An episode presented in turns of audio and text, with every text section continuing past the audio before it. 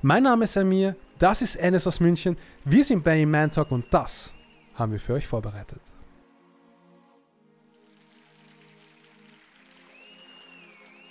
Jeder Muslim auf der Welt muss ein Grundbasiswissen vom Islam haben. Wie bete ich? Wie faste ich? Was ist halal? Was ist haram? Heißt es aber, dass jeder Muslim in einer Gesellschaft Fiqh studieren, also sozusagen Islamwissenschaften, Rechtswissenschaften studieren muss, sodass er aus Hadithen und Versen Urteile ableiten kann?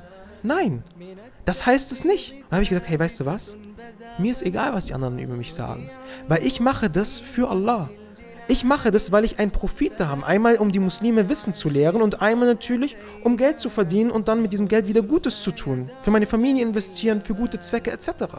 Der Islam ist keine Religion, die sich nur auf deinen Gottesdienst beschränkt, sondern der Islam ist eine allumfassende Religion, welche dein ganzes Leben betrifft. Das heißt, für mich war es schon klar, es ist Teil meiner Pflicht, dass ich das Geld nach Hause bringe, dass ich später für meine Familie sorgen kann, das, was sie brauchen, an Bildung, Medizin, Miete und so weiter. Aber für mich war es jetzt noch nicht so ganz klar, wieso studieren. Wir brauchen Muslime.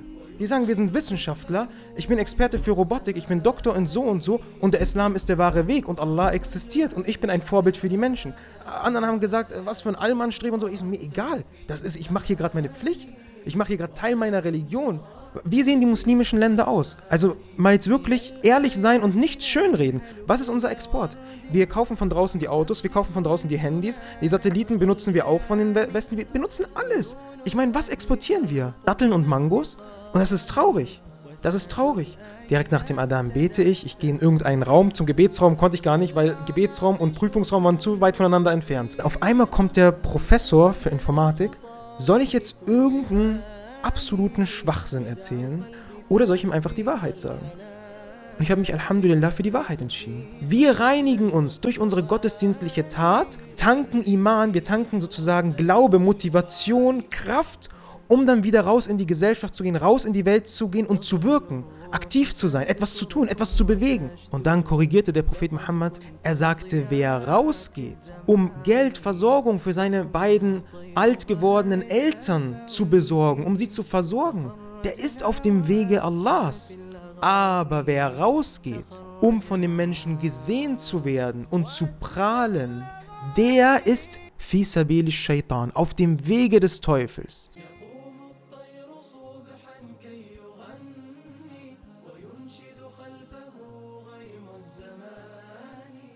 Assalamu alaikum und herzlich willkommen bei einer neuen Episode von Iman Talk. Lieber Bruder Enes, es freut mich sehr, dass du heute da bist. Enes aus München ist nicht nur ausgebildeter Ingenieur von der Universität in München, war das? Fachhochschule München. Fachhochschule München, ganz wichtig. Ähm, Im Bereich Mechatronik ist er tätig und hat natürlich auch sehr viele Aspekte über Bereich von Wissenschaft, von Glauben, ähm, von theoretischen Abwandlungen, hat auch seine Spezialgebiet, musst du mich dann nachher noch ein bisschen ergänzen oder beziehungsweise korrigieren, je nachdem, wie es genau ist. Ähm, Im Bereich der Logistik auch ein bisschen da gewesen, kannst du mich auch auf jeden Fall korrigieren. Ich würde dich aber zu Beginn gerne erst fragen, was wissen die Leute noch nicht von dir, was so spannend ist und vor allem, was fasziniert dich am Bereich Technik im, Gemein im Allgemeinen?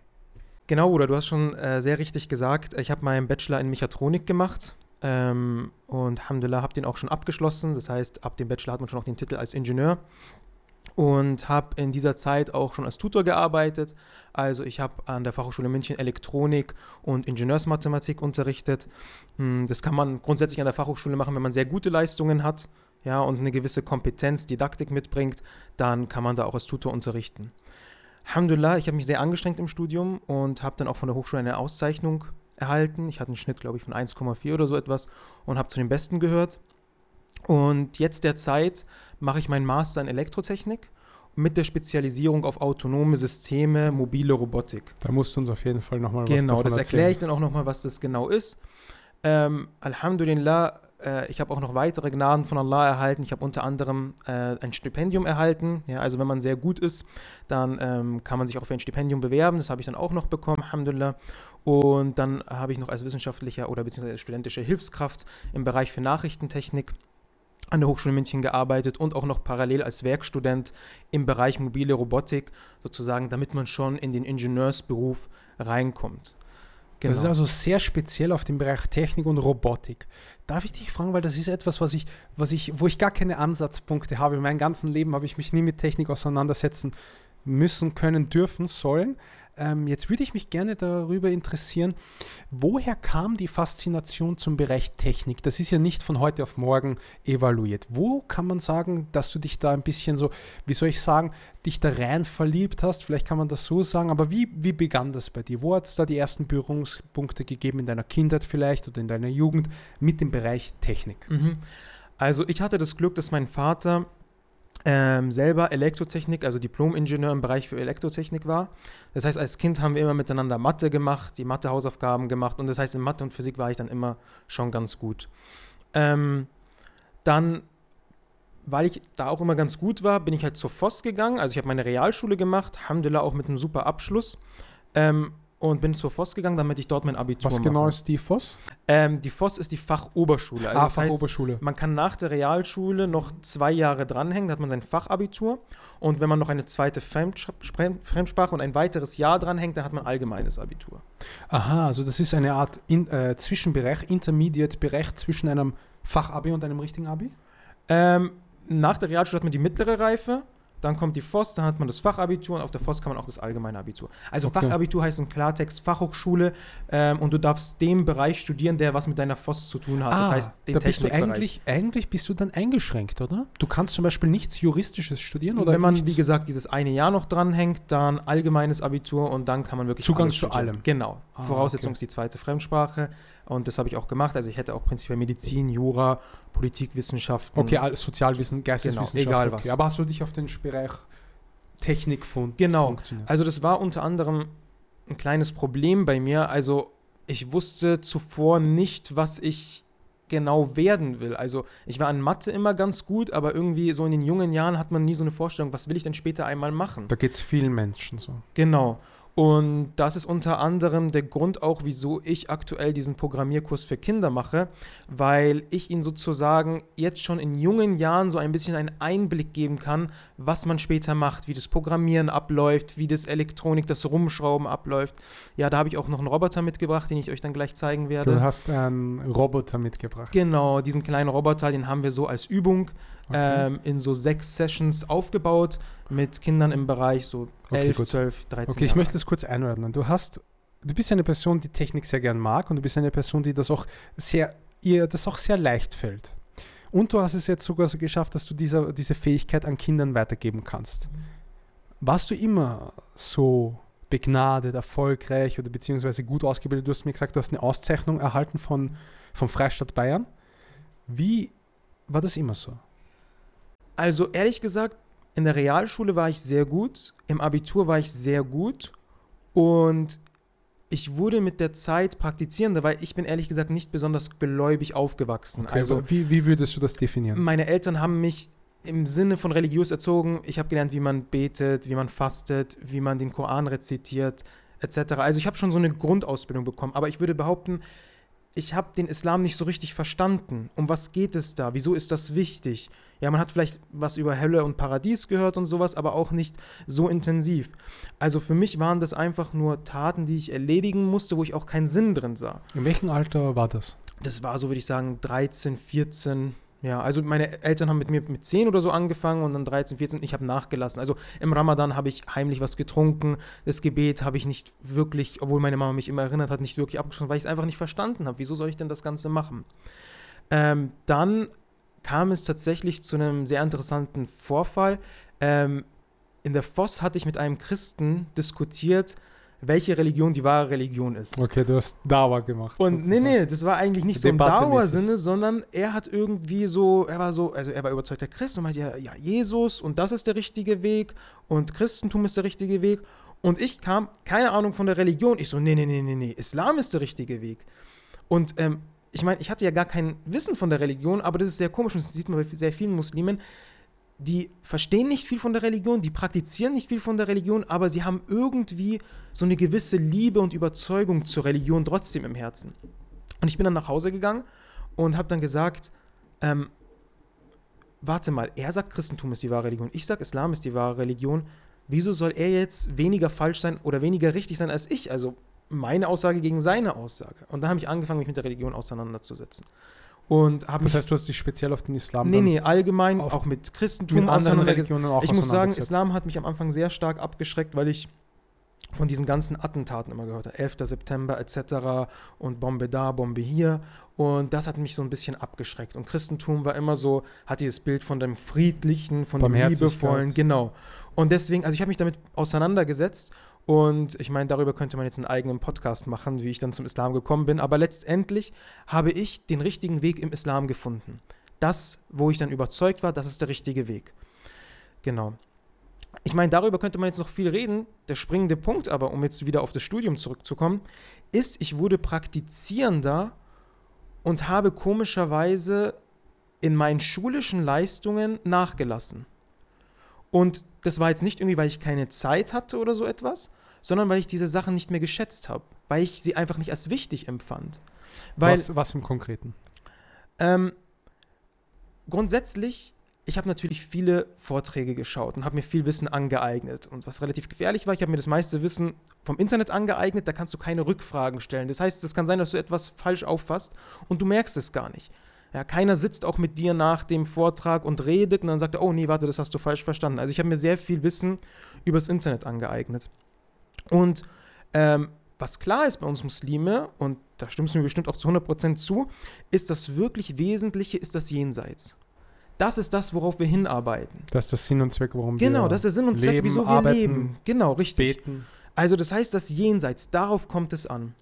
Und ähm, natürlich, standardmäßig wird auch die Floskel verwendet, das Diesseits ist nichts wert und ähm, die Dunja, die ist nichts wert und ähm, verschwende nicht zu viel Zeit in der Dunja, beschäftige dich mit den wesentlichen Sachen und so weiter. Ähm, das war grundsätzlich kein Problem.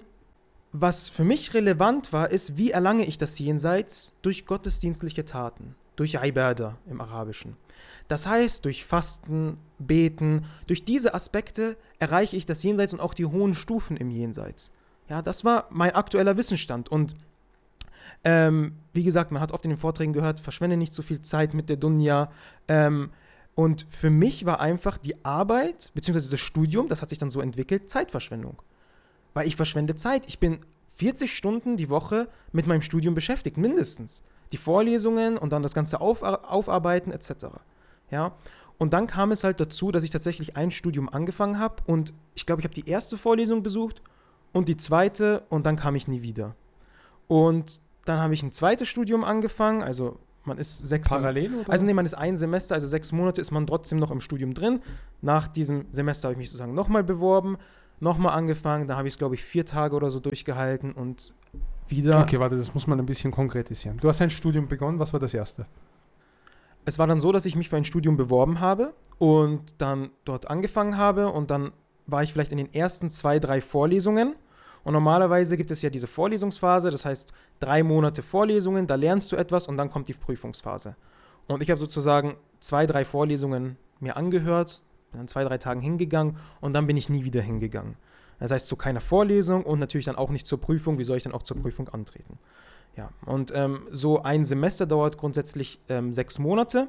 Das heißt, nach diesen sechs Monaten habe ich gesagt, hey, ich starte einen neuen Versuch, habe mich für ein anderes Studium beworben, Maschinenbau.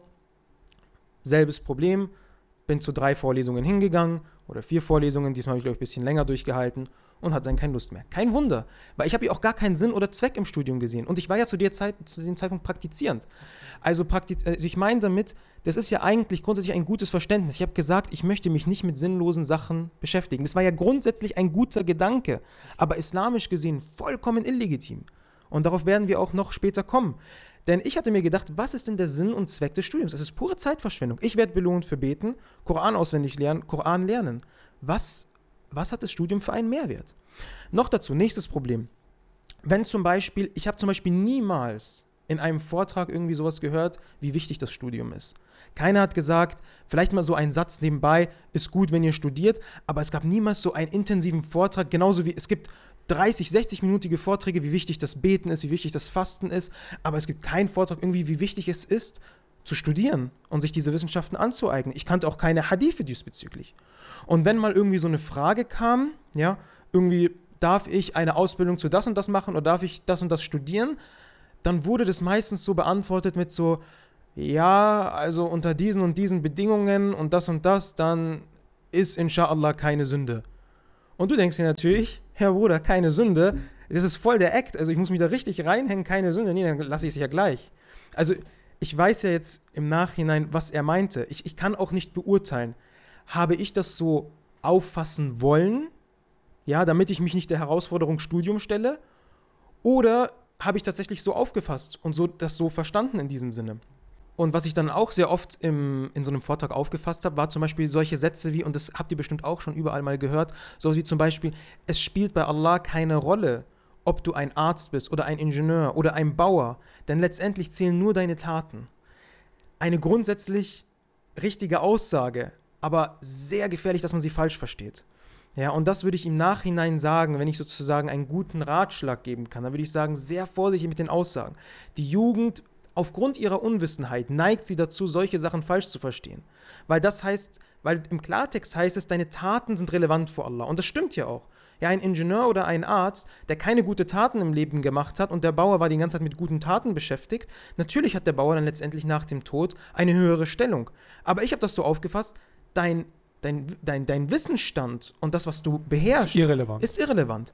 Zudem kamen solche Sachen wie zum Beispiel Allah ist Ar-Razzaq, Allah ist der Versorger. Das heißt, Allah versorgt dich doch eh. Das heißt, ich habe mir gar keine Gedanken um die Zukunft mehr gemacht, weil Allah klärt ja eh alles. So habe ich mir gedacht. Allah klärt die Angelegenheiten. Man, man hat sie auf diese Vorstellung, der, der, der Versorger, Allah ist der Versorger von deinem Chef. Das heißt, Allah kann, also der Chef kann ja auch nicht ohne Allah überleben und so in diesem Sinne, auch wieder hier. Ich verstehe, was der Inhalt ist. Zu diesem Zeitpunkt hat das so in mein Weltbild gepasst, denn mein Weltbild war, der gute Muslim ist die ganze Zeit mit Gottesdienst beschäftigt. Der sitzt den ganzen Tag in der Moschee, betet, liest Koran, macht Dhikr, das macht er den ganzen Tag. Das war für mich der Vorzeige Muslim. Und jetzt kommt der springende Punkt. Wie kam es zu dem Mind Change, wo du sagst, dass ein Studium in Koexistenz mit dem Glauben herrschen kann? Genau. Ähm, vielleicht noch zu einem anderen wichtigen Punkt, der genau hier anknüpft. Denn viele Leute haben versucht, mich da umzuswitchen. Und da kam meine Familie, Familienangehörige, Freunde, ja, und teilweise, ich glaube, meine Eltern haben auch irgendjemand äh, angehört, so red mal mit dem und sowas. Und Korrigiere ihn. Genau, und dann kam, kam jemand zu mir und meinten so, ja, ähm, das ist wichtig und du musst ja auch später deine Familie versorgen und so. Ich hatte mein Argument schon. Familie versorgen, Allah klärt das. Allah ist doch der Versorger. Ja, und äh, ich bitte auch die Zuschauer hier in diesem Sinne, bitte schaut den Vortrag weiter und nicht einfach hier abschalten, weil das muss geklärt werden, dieser Aspekt. So das einfach stehen zu lassen, führt zu einem Missverständnis. Also das heißt, ich hat, die hatten ihre Erklärungen und ich habe da sozusagen schon überall abgeblockt. Insbesondere die Leute waren meistens zwar Muslime, aber nicht besonders praktizierend. Das heißt, alle ihre Argumente sind bei mir abgeblockt, weil ich mir dachte, hey, du praktizierst nicht mal deine Religion, dein Ziel ist eh ein ganz anderes als mein Ziel. Mein Ziel ist das Jenseits, du beschäftigst dich die ganze Zeit nur mit der Dunya, also mit dem Diesseits. Also die Ratschläge werden bei mir nicht ziehen, wir haben eh unterschiedliche Ziele und das ist alles bei mir abgeblockt und es kam kaum einer, der irgendwie mit islamischen Argumenten kam. Denn was für mich wichtig war, islamisch überzeugen. Also wo ist der Sinn? Und wenn du den Sinn hast, dann bring mir deine ganzen Floskeln nicht, sondern was ist der Hadith, was ist der Vers und das hat keiner vorgebracht. Bis ich dann einen Vortrag, und ich weiß nicht, wer ihn mir geschickt hat, ob ich ihn selber gefunden habe, einen Vortrag von einem Sheikh gehört habe, wo er zum ersten Mal diese Verhaltens- und Denkweise scharf kritisiert hat. Und er sagt in diesem Vortrag sinngemäß, und vielleicht kennen auch manche diesen Vortrag, da sagte er sehr wütend über die Jugendlichen, die den ganzen Tag in der Moschee sitzen, sich in gottesdienstlichen Taten oder auch Dauer und so weiter die Zeit damit verbringen und nicht arbeiten gehen und nicht ihr Geld für zu Hause anschaffen. Und sie leben auf den Kosten der anderen. Das heißt, der Muslim in der Moschee, der jeden Tag in der Früh arbeiten geht, der zahlt seinen Unterhalt. Und ich saß ja dann auch die ganze Zeit immer in der Moschee und dass ich dort Strom, Wasser und Miete, das habe ich alles genossen, ohne etwas zurückzugeben. Und dieser Sheikh hat zum ersten Mal in seinem Vortrag diese Verhaltensweise aufs Schärfste kritisiert. Und er hat kritisiert, dass die Leute in gottesdienstlichen Taten in der Moschee verharren, während sie nicht arbeiten gehen und auf den Kosten anderer leben. Das heißt, ich sitze in der Moschee und ich lebe auf den Kosten von 40 Millionen Menschen in Deutschland, die täglich arbeiten gehen. Denn nur so werde ich bezahlt über Hartz IV etc. Und der hat das sehr stark kritisiert. Und ähm, das war zum ersten Mal, dass eine gläubige Person, ein Sheikh mit Wissen, auf einmal diese Verhaltensweise kritisiert. Mhm. Ja. War das ein YouTube-Vortrag? War ein YouTube-Vortrag. Okay, gut. genau. Das heißt, da hast du dich dann fokussiert und hast du auch die, durch diesen Vortrag hast du die Wichtigkeit der gesellschaftlichen Beipflicht, die man auch beipflichten muss, die Arbeit, das Studium, erstmal wahrgenommen durch den Vortrag. Richtig. Also im Wesentlichen, er hat nämlich, ich habe jetzt schon gesagt, zum ersten Mal eine, ähm, eine, eine islamische Persönlichkeit, die es kritisiert und die auch Beweise hat. Die auch islamische Beweise, Hadithe hat, wo man eindeutig sagt, dieser Weg ist nicht richtig, dieser Weg ist nicht islamisch. Und dieser Hadith, der ist mir sehr stark im Kopf hängen geblieben. Und der ist wirklich sehr, sehr schön. Ich gebe ihn sinngemäß im Deutschen wieder und es wäre meiner Meinung nach sinnvoll, ob man das vielleicht auch in die Infobox reintun kann, damit die Leute es auch nachschlagen können, weil das sind authentische Hadithe, das sind Teil unserer Religion, Teil unseres Verständnisses. Weil jeder Hadith, jeder Vers macht so ein Gesamtkonzept, ein Gesamtbild von unserer Religion. Und wenn du was rauslässt, dann fehlt etwas von diesem Bild. Ja. Und in diesem Hadith wird beschrieben, dass der Prophet Muhammad, Friede und- und Segen auf ihm, ähm, auf dem Markt war und mit den Sahaba, also mit seinen Gefährten, und die sahen einen Mann, und im Hadith wird beschrieben, wie fleißig und motiviert er gearbeitet hat. Der hat gearbeitet, geschuftet, ist hin und her gelaufen, ja, und hat verkauft, gekauft und so weiter. Richtig motiviert, ja, so wird es, äh, wird mit Eigenschaftswörtern im Hadith im Arabischen beschrieben. Und dann sagten die Sahaba etwas sehr Interessantes. Da könnte ich fast mit dabei gesessen sein. Ich hätte genau dasselbe gesagt. Sie sagten, Lau kana hadha fi sabilillah. Sie sagen, ach, wäre doch diese Anstrengung auf dem Wege Allahs investiert. So nach dem Motto, was hätte der für eine große Stellung? Und dann korrigierte der Prophet Muhammad, sallallahu alaihi wasallam, Frieden und Segen auf ihm, dieses falsche Verständnis. Er sagte, wer rausgeht, um Geld oder Versorgung zu suchen für seine Kinder, der ist fi sabilillah auf dem Wege Allahs. Und wer rausgeht, um Geld, Versorgung für seine beiden alt gewordenen Eltern zu besorgen, um sie zu versorgen, der ist auf dem Wege Allahs. Und wer rausgeht, um Geld und Versorgung danach zu streben, das, das zu holen, weil er einfach die Menschen nicht anbetteln möchte, nicht abhängig sein möchte von den Menschen, nicht die nehmende Hand sein möchte, so ist er auch Fisabilillah. Und jetzt kommt der springende Punkt. Das war schon zu viel auf einmal und jetzt kommt noch eins dazu. Aber wer rausgeht, um von den Menschen gesehen zu werden und zu prahlen in Arroganz, ja, der möchte gesehen werden, wie fleißig, wie groß er ist, wie viel er verdient und wie viel Besitz er hat. Der möchte gesehen werden und er prahlt vor den Menschen. Dann sagte er, der ist Fisabeli Shaitan, auf dem Wege des Teufels. Subhanallah. Und also der erste Teil des Hadiths war schon viel zu viel für mich. So, jemand arbeitet, das ist Fisabilillah. Und dann noch dieses Ende, Fisabili Shaitan, auf einmal ein ganzes Konzept. Weil für mich war das Konzept, das Idealland ist, wo die ganze Zeit nur Gottesdienst ge äh, gemacht wird, beten, dies, das, Koran lesen. Das war für mich das Idealland. Ein sehr komisches Idealland, wenn man sich das vorstellt, weil das heißt, in diesem Idealland hast du keine Mediziner, du hast keine Ärzte, Niemand du hast fährt den keine, Bus. keiner fährt den Bus, du hast kein Warmwasser, du hast keine Kläranlagen, du hast nichts, weil keiner studiert das, weil jeder sich denkt, was ist das für eine Zeitverschwendung, das zu studieren. Das wäre mein Idealland. Ein, eine Gesellschaft, die nicht funktioniert. Und das sagt übrigens auch Imam al-Razali. Er sagte, eine Gesellschaft, die nur islamisches Wissen hat und keiner studiert andere Wissenschaften, dieses Volk wird untergehen, dieses Volk wird kaputt gehen. Das kann nicht funktionieren, weil du brauchst die anderen Wissenschaften auch. Aber jedenfalls, dieser Hadith war zum ersten Mal Der hat was losgeweckt in dir. Genau, dann dass ich so, oh, Fisabil, also ich meine, da steht Fisabilillah. Da steht nicht irgendwie, ist eine ganz Khair. gute Sache oder ist gut oder der bekommt einen Lohn zugeschrieben, sondern da steht Fisabilillah. Also Fisabilillah heißt auf dem rechten Weg, du bist auf dem Weg Allahs, auf dem guten, geraden Weg, weiter so. Das heißt Fisabilillah. Und das hat mich natürlich komplett umgehauen. Und auf einmal wurde mir dann einiges klar in der Religion.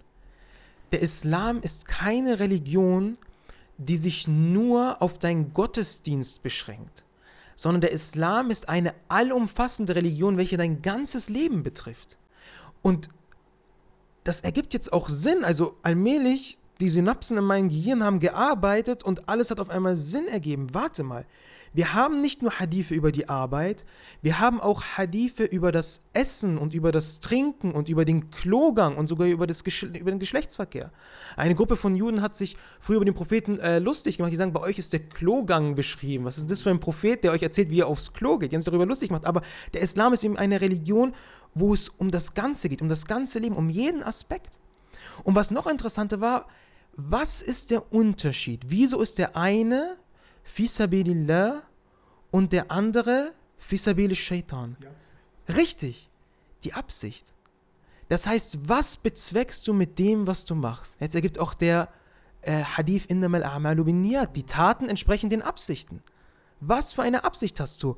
Und was sehr faszinierend ist, es gibt sogar einen Hadith, wo erklärt wird, dass du belohnt wirst, wenn du Geschlechtsverkehr mit deiner erlaubten Frau hast. Mit deiner erlaubten Frau wohlgemerkt. Nicht, dass jetzt jemand denkt, genau, dass er in einen Schmuddelclub gehen kann und dafür gute Taten bekommt. Nein, mit deiner erlaubten Frau, die du geheiratet hast, islamisch, wirst du belohnt für den Geschlechtsverkehr. Die Sahaba haben sich natürlich gewundert. Die haben gesagt, was, für das Stillen unserer Gelüste werden wir belohnt? Und er sagte, der Prophet Muhammad sagte sinngemäß, wenn ihr es auf einem verbotenen Wege tut, dann ist es eine Sünde, ihr werdet dafür bestraft. Und wenn ihr es auf einem erlaubten und guten Wege tut, dann werdet ihr dafür belohnt. Und dir wird sogar eine Belohnung aufgeschrieben. Der Islam ist eine Religion, die das ganze Leben betrifft. Das ganze Leben. Es gibt sogar Hadithe darüber, zum Thema Geschlechtsverkehr, wo der Prophet beschreibt, wenn du das erste Mal, also, also Geschlechtsverkehr mit deiner Frau hast, du möchtest gleich nochmal, dann nimm eine Dusche zwischendurch, damit du ein bisschen Energie tankst. Ich meine, sogar das ist beschrieben. das ist sehr authentisch und sehr, sehr detailreich, meinte ich. Detailreich, also genau. sehr akribisch formuliert. Ja. Das ist auch etwas, was wir in den Wissenschaften so gar nicht kennen, dass eine Person, die weltweit so eine hohe Folgerschaft hat, so ins kleinste Detail, ja. ähm, wie soll ich sagen, beschrieben wurde. Wir sehen heute Stars, ganz, ganz bekannte Leute, die ein, eine, Million, eine Milliarde Follower oder so haben oder hunderte mhm. Millionen auf Instagram. Cristiano Ronaldo zum Beispiel. Ich glaube, jeder kennt Cristiano Ronaldo. Wahrscheinlich in ein paar Ländern kennen die den nicht oder so. Von dem weiß man auch fast alles, aber so viel weiß man nicht ja. über den Propheten Frieden und Segen auf ihn. Genau. Und das ist auch ein, und da müssen wir nochmal über den Bereich der Wissenschaft, der Bildung sprechen, warum das so essentiell ist, warum da auch die Gesellschaftlichkeit oder die Gesellschaft so einen hohen Nutzen davon erlangt, wenn man ein Studium anfängt. Ich meine, warum hast du dein Studium nicht beendet, sondern warum wurdest du ausgezeichnet? Das ist eine sehr gute Frage mit der Absicht. Weil ich habe ja schon gesagt, die Motivation bei mir kam durch diese Kritik, die ich da in diesem Vortrag gehört habe von dem Sheikh und die Hadithe, die er genannt hat. In diesem Hadith steht ja jetzt erstmal, dass man auf dem Wege Allahs ist, wenn man sein, seine Versorgung besorgt. Das heißt, wenn man arbeitet, wenn man sich grundsätzlich darum kümmert, Geld zu beschaffen, dann ist man auf dem Wege Allahs, wenn man die richtige, eine gute Absicht hat. Ja? Und das heißt, für mich war es schon klar, es ist Teil meiner Pflicht, dass ich das Geld nach Hause bringe, dass ich später für meine Familie sorgen kann, das, was sie brauchen, an Bildung, Medizin, Miete und so weiter. Das war für mich schon klar. Ähm, aber für mich war es jetzt noch nicht so ganz klar, wieso studieren. Wieso studieren?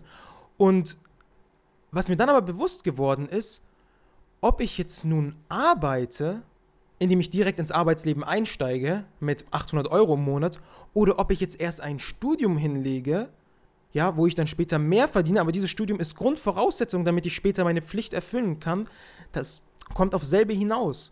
Und da kann ich teilweise sogar Sachen machen, die mich vielleicht mehr interessieren und wo auch ein besserer Lohn ist. Ja, also Lohn meine ich jetzt finanzieller Lohn. Und das, was bei mir noch so ein bisschen offen geblieben ist, ist das Studium denn jetzt wirklich so wichtig? Weil, und das ist, glaube ich, vielen bewusst, das Studium ist wirklich eine Herausforderung. Sie ist zwar, das Studium ist sehr interessant, es macht unfassbar viel Spaß, aber es ist eine Herausforderung. Man muss sich reinhängen. Insbesondere bei den Ingenieurswissenschaften ist es bekannt, ingenieurswissenschaftliche Studiengänge haben es in sich. Ja, da sind einige fette Brocken an Prüfungen, die man überwinden muss. Und da war es für mich noch nicht ganz klar. Hm. Was sind diese fetten Brocken beim Studium? Naja, also es ist meistens so, man hat verschiedene Fächer und von manchen Fächern ist es vielleicht ein bisschen lockerer. Das kommt meistens auf den Professor an und manche Fächer die sind ziemlich intensiv. Also ähm, zum Beispiel bei unserem Studiengang war irgendwie Informatik, Regelungstechnik, technische Optik, Physik. Ja, teilweise, es hängt wirklich nicht vom Fach ab, es hängt meistens vom Professor ab. Ah. Das heißt, wie fies stellt er die Prüfungen? Wie viel will er, dass ihr wisst? Wie viel will er, dass ihr lernt? Wie stark schränkt er ein, äh, um was, es, äh, was man alles lernen muss? Genau. Ähm, jetzt zu diesem wissenschaftlichen Aspekt. Wie wichtig ist Wissenschaft, Studieren etc.? Wir haben schon gesagt, in meinem Idealland würde keine Kläranlage äh, existieren, kein Arzt etc. Das alles gibt es nicht, weil das Wichtigste sind gottesdienstliche Taten. Also keiner kümmert sich um diese Sachen. Und dann hatte ich einen weitigen, weiteren Vortrag in der arabischen Sprache gehört von ganz klassischen Gelehrten darüber, also zum Beispiel Namen wie Sheikh bin Baz und Sheikh ibn Uthaymin. Und da wurde die Frage gestellt, wie ist, ähm, was ist das Urteil über das Studieren von Ingenieurswissenschaften, Medizin etc.? Was ist das Urteil? Und ich frage dich denn, was, was glaubst du denn, hat der geantwortet? Also es gibt ja nicht viele Möglichkeiten. Es gibt Mubah, also Mubah ist neutral, ist Geduldet. Schnutz. Schnutz. Geduldet heißt das. Ja, es heißt so Schnurzputz, egal. Ob wir jetzt essen gehen, Chicken oder Pizza, das hat im Islam keinen Unterschied. Oder ist es Mustahab, ist es ja, ganz gut? empfohlen. Ja, oder Ist es ist es verpflichtend? Genau. Wajib? Ist es, Ja, ist es verboten? verpönt ja, oder es Haram verboten? Genau. Was glaubst du? Was hat der geantwortet? Auf die Frage? Ja, Auf was ist, Frage? was ist sozusagen der, der, der, die Das Sicht der Urteil von Gelehrten Studien- über das Studieren mit Is. Islam, äh, ähm, Ingenieurswissenschaften, Medizin? Ich kann mir da nicht vorstellen, dass er es verbietet. Um Ja. ehrlich zu sein, ich kann mir nicht vorstellen, dass er sagt, das ist, es ist haram. Das, Mhm. Da bin ich ziemlich sicher. Ich kann mir nicht vorstellen, dass er sagt, es ist haram, das zu studieren. Ja. Aber zum Beispiel bei Astrologie, da bin ich mir sicher, das würde er als Okay. haram definieren. Aber bei den Studien würde ich eher sagen, es im Bereich zwischen, äh, zwischen Halal und Mustahab. Das kann ich mir vorstellen. Genau. Das sage ich ja, das ist das Problem. Das habe ich ja zuvor immer in den Vorträgen gehört. Ja, ist erlaubt, ja, kannst du machen, ist keine Sünde, inshallah. Und weißt du, was er sagt? Er sagt, das ist Teil von Fard Kifaya. Eine kollektive Pflicht. Diese Wissenschaft ist eine kollektive Pflicht. Sehr interessant, bei Sheikh ibn Uthaymin sogar in einem Vortrag hat er über die Wichtigkeit des islamischen Wissen geredet. Und er hat dann als, hat er gesagt, und ich möchte darauf hinweisen, und das, sowas kannte ich nicht.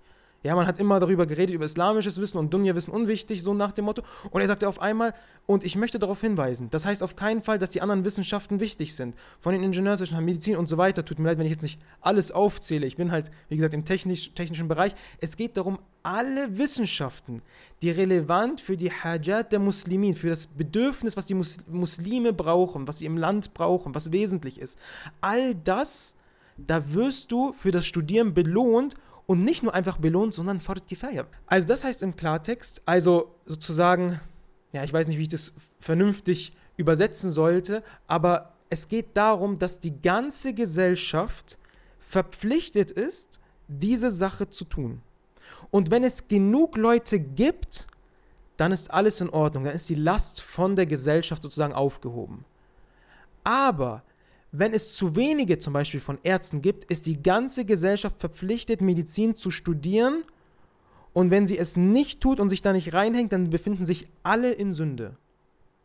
Das muss man sich mal Das ist vorstellen. ein krasses Urteil. Das ist Farad Kifaya. Also Farad Kifaya und Farad Ain ist nicht viel entfernt. Farad Ain heißt Pflicht Jeder für jeden. muss. Da, du, du, du, da gibt es keine Ausnahme. Und Farad Kifaya heißt eigentlich Eine Gruppe sozusagen, muss das genau, eine. Gruppe. Es ergibt ja auch Sinn, dass es Farad Kifaya ist. Es wird ja keinen Sinn ergeben, dass Wenn man du sagt, nur Ärzte hast. ja genau. Also ist für jeden verpflichtet Medizin, Das Ingenieurswissenschaften, wäre auch, alles eine- zu das studieren. wär auch eine lustige Welt. Natürlich. Das ist eigentlich, du kannst sagen, du kannst eigentlich sagen, das ist, also das ist eine Stufe.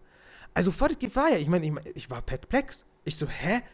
Also wieso Damit ich, hättest du nicht gerechnet. ja, wieso höre ich so viele Vorträge, dass ähm, ähm, Begräbnis, genau wie du genannt hast, ist Farad Kifaya. Ich habe noch nie gehört, studieren, äh, Wissen, wi- wichtig. Also äh, nicht nur, dass es um Studieren geht, es geht ja auch um Ausbildungen, alles, was wesentlich ist. Wichtiges Wissen, was die Muslime brauchen, was, die, was wir an Wissenschaftler und an, an Medizinern, Ausbildern brauchen, das ist Farad Kifaya. Wir sind alle dazu verpflichtet, uns da reinzuhängen. Das habe ich noch nie gehört.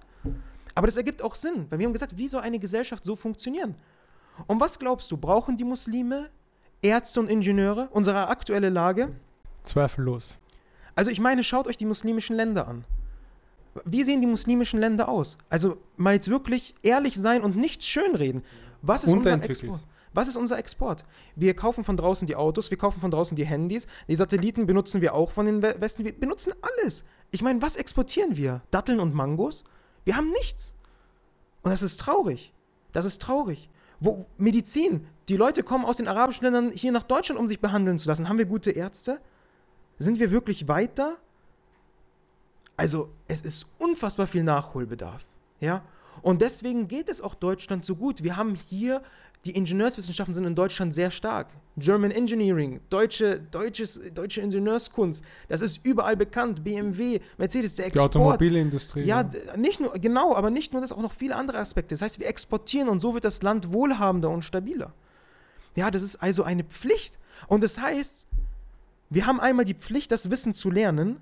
Das heißt, damit kriegst du schon einen Riesenlohn, indem du das Wissen lernst. Und damit habe ich mich auch in die Vorlesung gesetzt. Was glaubst du, was für eine Hammermotivation Dann hast ich du einen ganz anderen Mindset, wenn du Ich reingehst. saß in der ersten Reihe und habe mich gemeldet, wenn der Professor nur gehustet hat. Ich habe mich überall, ich war immer voll dabei. Erste Reihe, anderen haben gesagt, äh, was für ein Allmannstreben und so. Ich so, mir egal. Das ist, ich mache hier gerade meine Pflicht. Ich mache hier gerade Teil meiner Religion. Dann bin ich halt der Allmannstreber. ja, und ich war voll motiviert dabei. Und das, das ist auch der Ausgang dann gewesen. Ja, und Allah sagt auch im Koran, der Mensch bekommt nur das, worum er sich bemüht. Ich habe mich bemüht, habe Dua gemacht vor jeder Prüfung und Alhamdulillah, teilweise hatte ich Prüfungen gedacht, oh, das ging aber gar nicht gut, es war eine 1,0. Ja, also Allah hat mir auf diesem Weg geholfen und so habe ich auch meine Auszeichnung bekommen. Und ich war natürlich jetzt voll motiviert, also nicht 90 Prozent und nicht 100 Prozent, es waren 1000 Prozent. Weil ich wusste jetzt, für was mache ich das? Ich mache das für Allah. Ich mache das mit einer guten Absicht. Denn ich möchte, jetzt zu deiner Frage, was bringt das aber dann? Was, was war die Absicht letztendlich? Und hier gibt es viele große Vorteile. Einmal zum Beispiel, durch dieses Geld, was ich verdiene, zweifellos, ich erfülle meine Pflicht, aber ich kann von diesem Geld auch Gutes tun, Projekte aufbauen. Wir wissen, immer wenn man irgendwas aufbauen möchte, immer wenn man irgendwas bewerkstelligen möchte, oft braucht man das Geld. Ja? Und es gibt hier auch einen weiteren Hadith, der hier nochmal richtig reingehauen hat. Und den möchte ich euch auch kurz sagen. Und er beginnt mit den Worten Khairun nas anfa'uhum linnas. Also sinngemäß übersetzt, die besten Menschen sind die Menschen, die am nutzvollsten für die Menschheit sind. Und dann sagt der Prophet, und die liebsten Taten bei Allah diesbezüglich sind die, dass du einem Muslim Freude bereitest. Oder dass du ihm in einer schweren Zeit hilfst und ihm eine Last abnimmst. Das heißt, er hat ein Problem im Leben, im Leben und du nimmst ihm eine Last ab oder dass du seine Schulden begleichst oder dass du seinen Hunger stillst. Und dann sagt er, und das ist unfassbar, jetzt müsst ihr euch mal diesen Satz anhören.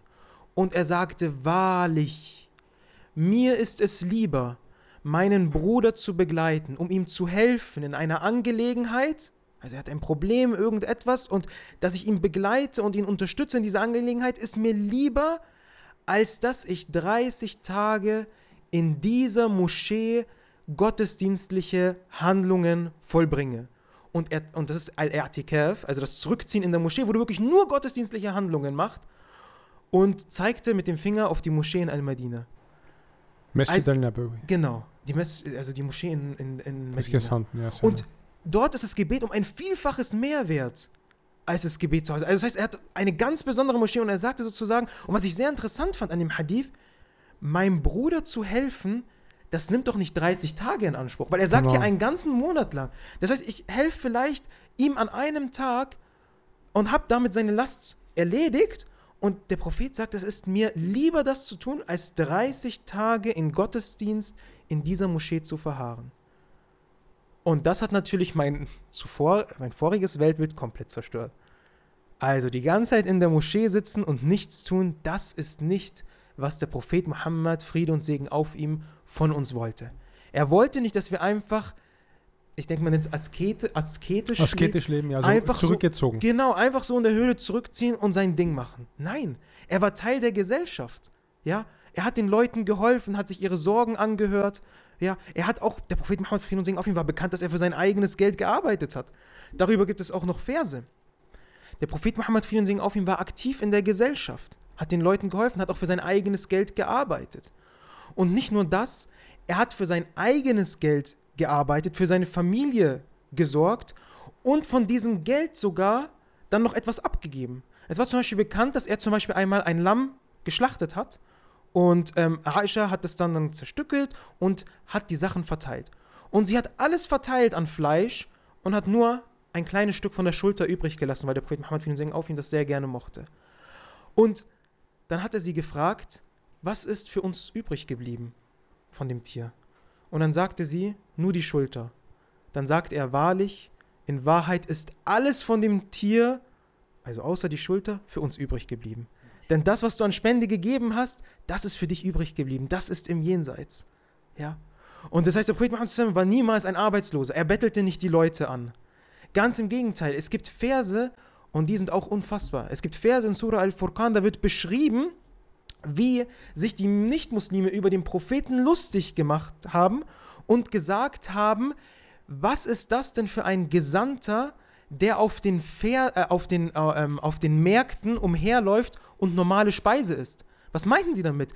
Erstens, er ist normale Speise. Was ist das für ein Gesandter? Er ist kein Engel, unsterblich, nichts. Und wieso läuft er sogar noch auf den Märkten umher und muss kaufen, verkaufen und sich um sein, äh, um sein, sein Verdienst kümmern? Das heißt, er selber musste arbeiten. Ja? Und das war eine Kritik von ihnen. Und dann sagten sie auch, hätte Allah ihm doch einen Schatz offenbart.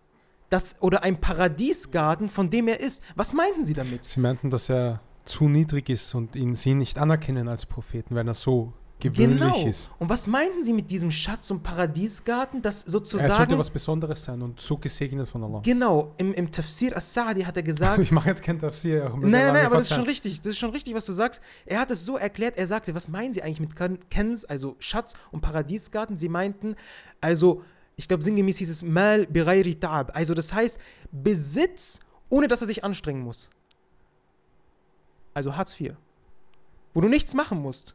Der Prophet Muhammad, Friede und Segen auf ihm, hat nicht Besitz ohne Anstrengung. Ich meine, er wäre doch der Erste, der es verdient hat.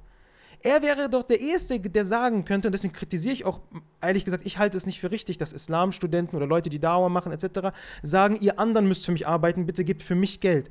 Es ist was anderes, wenn jemand ein Stipendium oder irgendwie eine finanzielle Förderung bekommt. Das ist in Ordnung. Aber so von den anderen Menschen verlangen, hey, erledige du für mich die Arbeit, ich bin in der Dauer tätig, du sollst dann unsere, meine Sachen zahlen. Wieso zahlt ihr nicht alle 100 Euro im Monat, dass ich meine Sachen mache? Der Prophet Muhammad, Friede und Segen auf ihm, hat das nicht gemacht.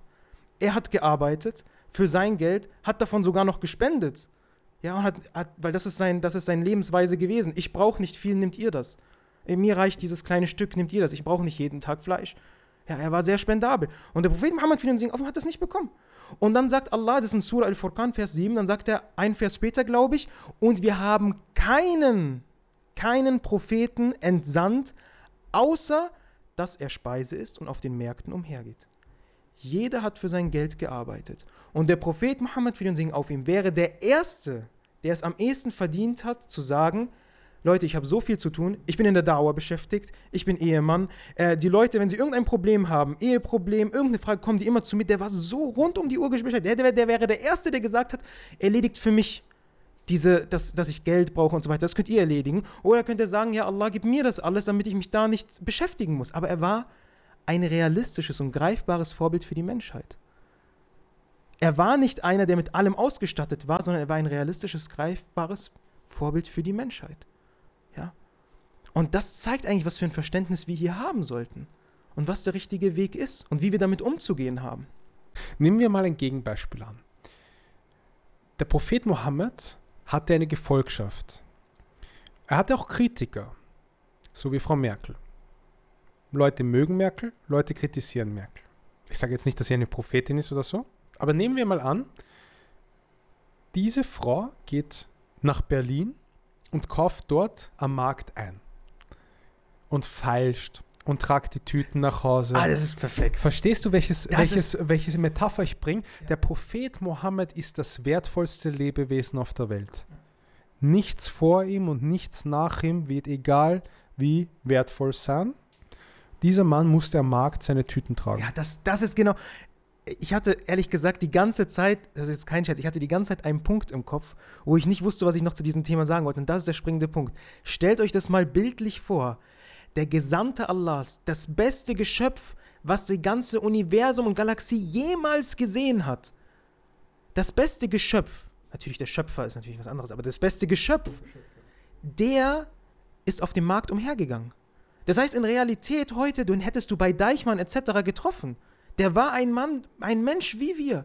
Der ist auf den Märkten umhergegangen, der hat verhandelt, der hat verkauft, der hat seine Tüten getragen. Er war ein Mensch wie wir. Das ist ja der springende Punkt. Ein greifbares Vorbild. Kein Engel. Das sagt ja Allah, Allah sehr oft im Koran. Kein Engel. Wir haben hier keinen Engel offenbart. Es ist der Prophet, ein Mensch. Mhm. Ja, es ist ein sehr guter Punkt. Ja, ich Gut, habe du ihn nämlich, ich hab nämlich nie, ich, viele Leute wissen das ja, ich war sehr lange in der Politik, ich habe nie einen Politiker einkaufen gesehen. Natürlich, alle sagen immer so, nein, ich bin ein Mann des Volkes, ich bin eine Frau des Volkes. Aber um ehrlich zu sein, diese Leute haben Leute, die für sie einkaufen. Das Einzige, was diese Leute machen, sind Entscheidungen treffen, Minister benennen, äh, ab Tätigkeit tun äh, und im besten Fall noch trainieren gehen oder Sport machen. Das war's. Aber du siehst sie nicht außerhalb des Ministeriums, du siehst sie nicht außerhalb des Bundeskanzleramts, du siehst sie nicht auf Märkten. Wenn du sie siehst auf Märkten, was ist dann? Wahlkampf. Ja. Oder hatte Ja. der Prophet sallallahu alaihi wasallam Ja, das ist, Wahlkampf? das ist beim Propheten ganz anders. Ich meine, alleine, dass die Leute ja teilweise, die kamen ja aus der ganzen Welt angereist und haben gesagt, wir wollen diesen Propheten sehen. Dann sind sie ja teilweise in die Moschee gegangen und haben gesagt, wer von den ganzen ist jetzt der Prophet? Du musst dir vorstellen, also der Ja. Gesandte Gottes Man hat ist ihn gar kein- nicht wahrgenommen Ja, unter den anderen genau, Menschen. der sah ganz gleichgestellt, der hatte auch sein Leben. Das ist Ja, eine sehr, sehr genau. spezielle Situation, Richtig. subhanallah. Wir haben vorher darüber geredet, dass es sehr gefährlich ist, dass man im Vortrag nur einen Teil hört und das nicht vernünftig erklärt wird. Da kann, da kann ein Missverständnis verstehen, äh, entstehen. Ähm, vorher hatten wir darüber geredet, dass der Prophet Muhammad Segen auf ihm sagt, dass, ähm, dass das Arbeiten, also, also dass diesem Bruder zu helfen, mir lieber ist, als 30 Tage Ertikaf in dieser Moschee zu machen. Heißt es jetzt, dass gottesdienstliche Handlungen keinen Wert haben? Auf keinen Fall. Das wäre das andere Extremum.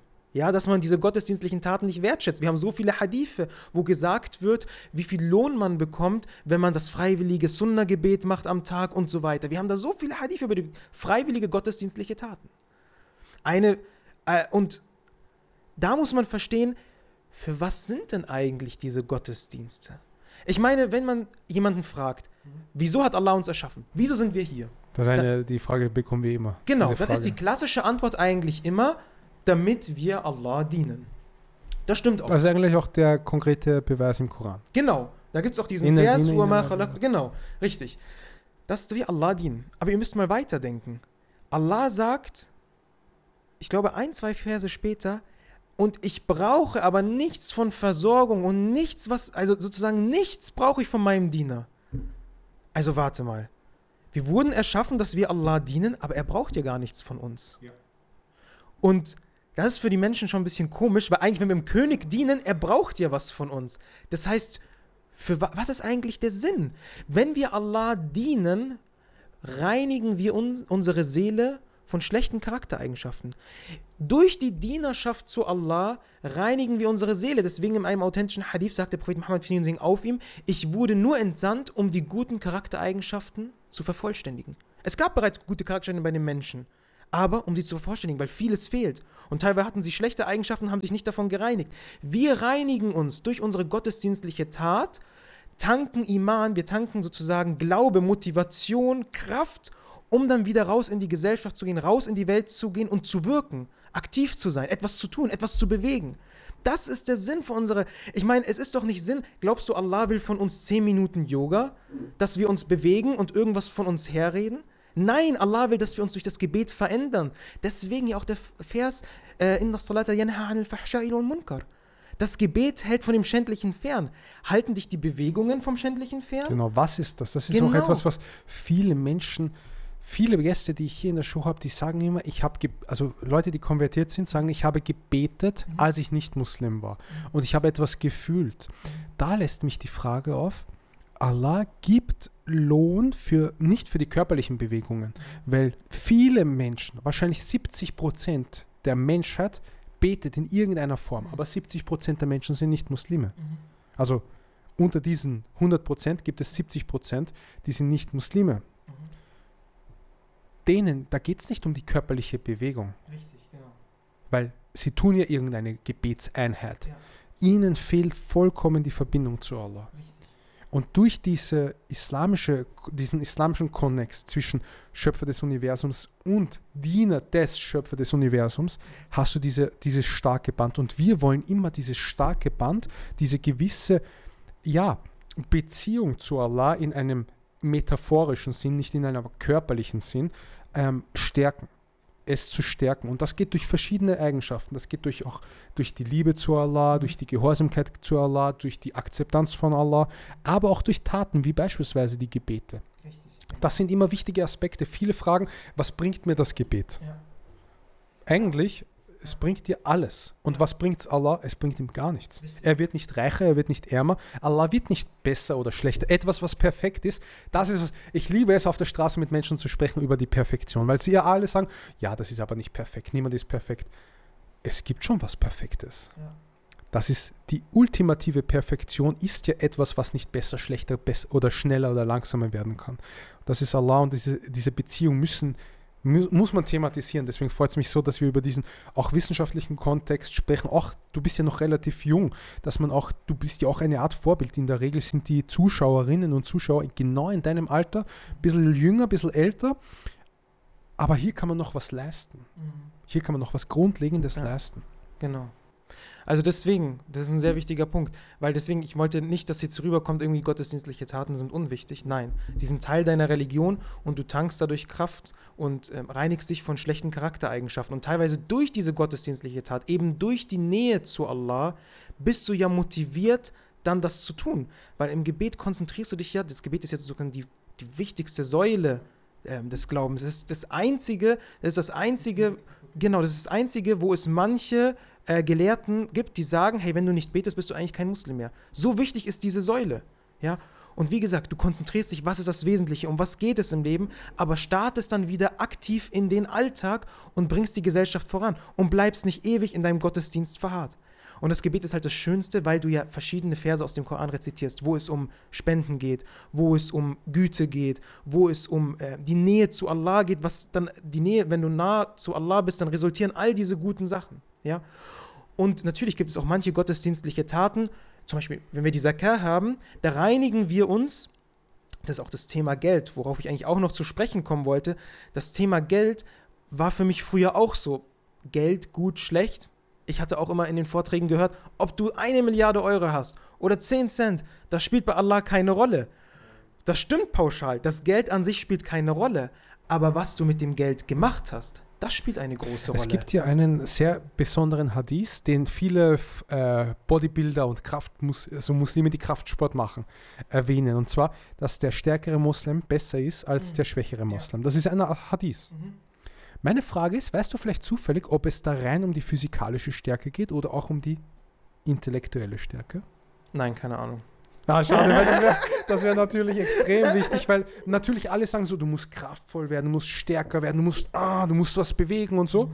Aber warte, ist vielleicht meine intellektuelle Kompetenz genauso ein Attribut der Stärke, die in dem Hadith referiert wird. Mhm. Das ist etwas, was ich kenne den Hadith leider nicht auswendig, aber ich kenne natürlich die Überlieferung mhm. und wie der trans so transportiert wird. Da geht es ja immer darum, dass du kraftvoll sein sollst. Mhm. Aber wenn wir über intellektuelle Kapazität sprechen oder Kompetenz, dann müssten wir auch über finanzielle Potenz sprechen. Ja, also ich denke, das geht dann mit Khairun Nas Anfa'uhum Nas einher, weil Allah wird dir unmöglich deine Muskelfasern belohnen, dass du 180 Kilo und nicht nur 60 Kilo stemmen kannst.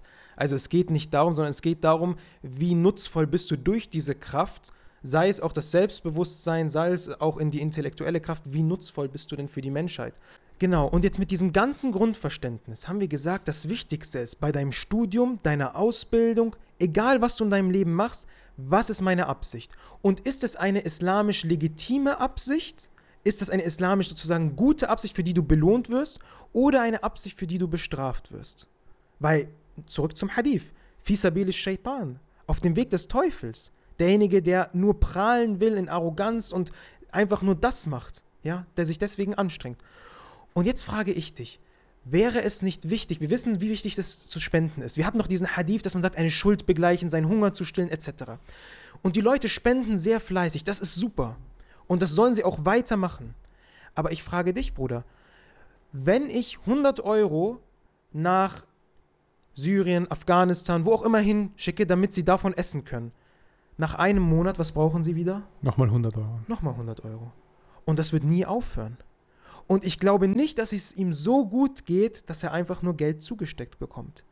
Was wäre denn die schönste Spende, die du ihm geben kannst in diesem Land? Ein Arbeitsplatz. ein Arbeitsplatz.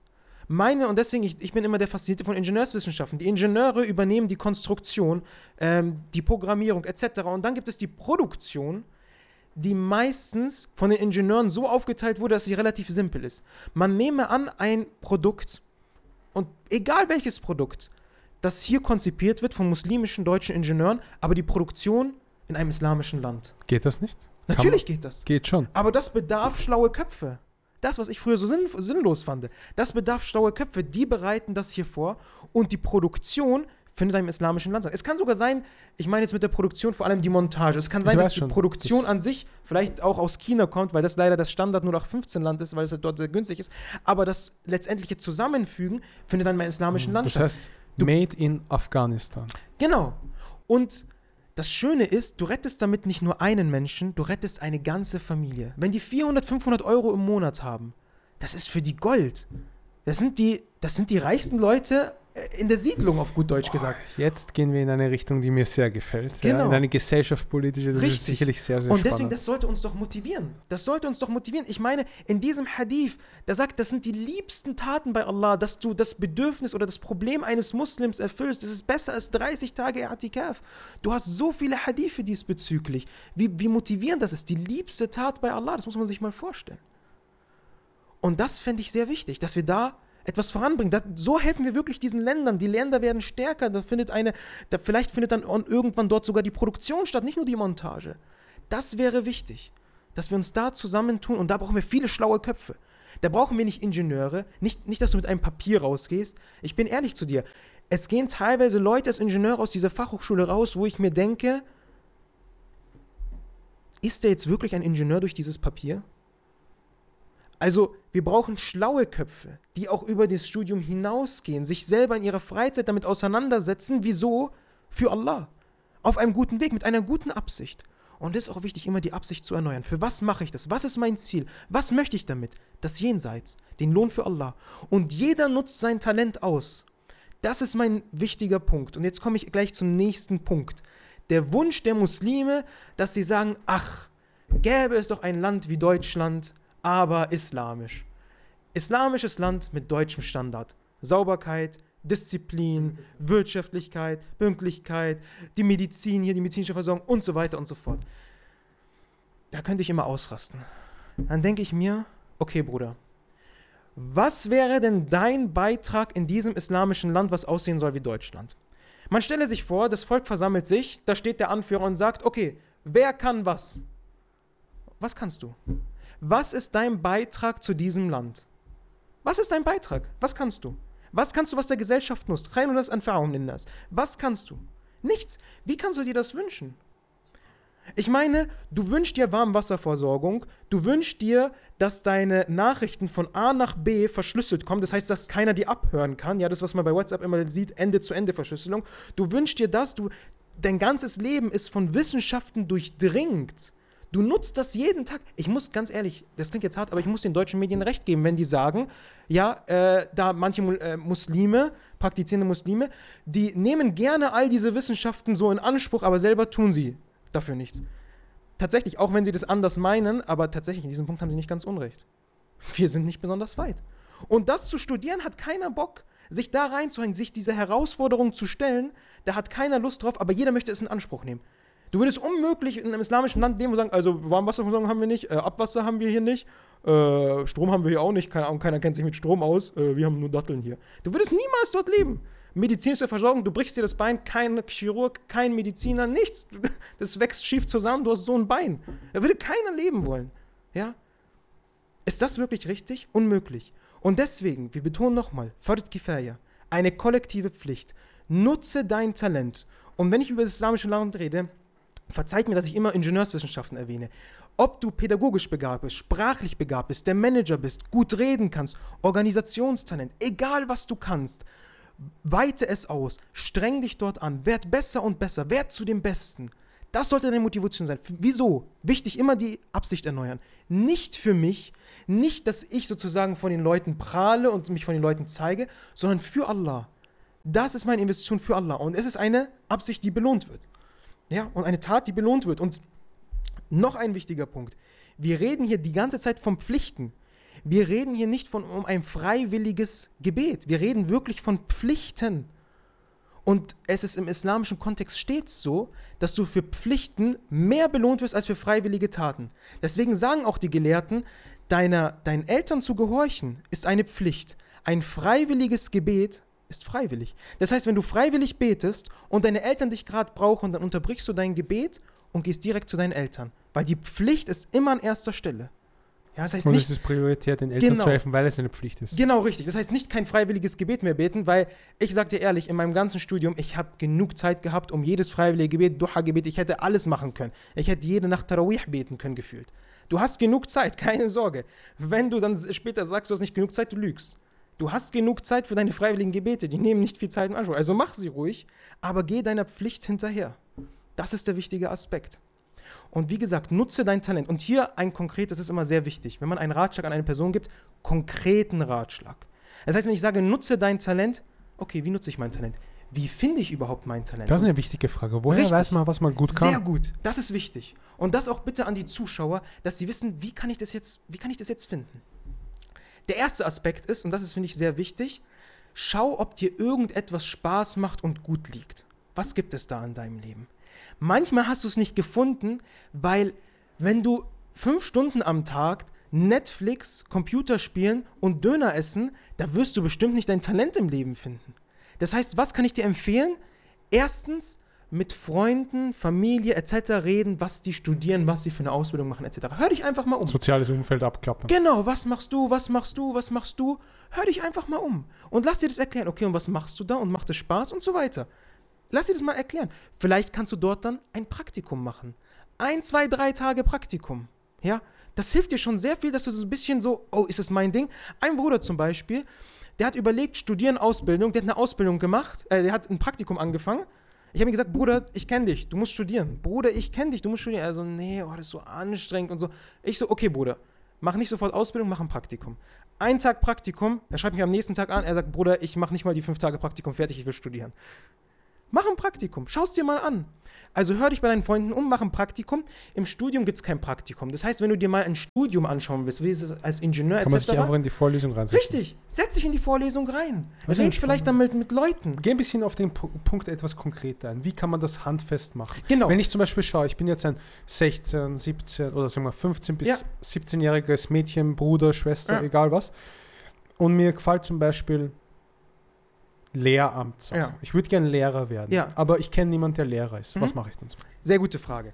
Also, dann kann ich dir empfehlen, was ist die Universität in deiner Nähe? Zum Beispiel bei, äh, in München zum Beispiel die LMU, die TU, die Fachhochschule.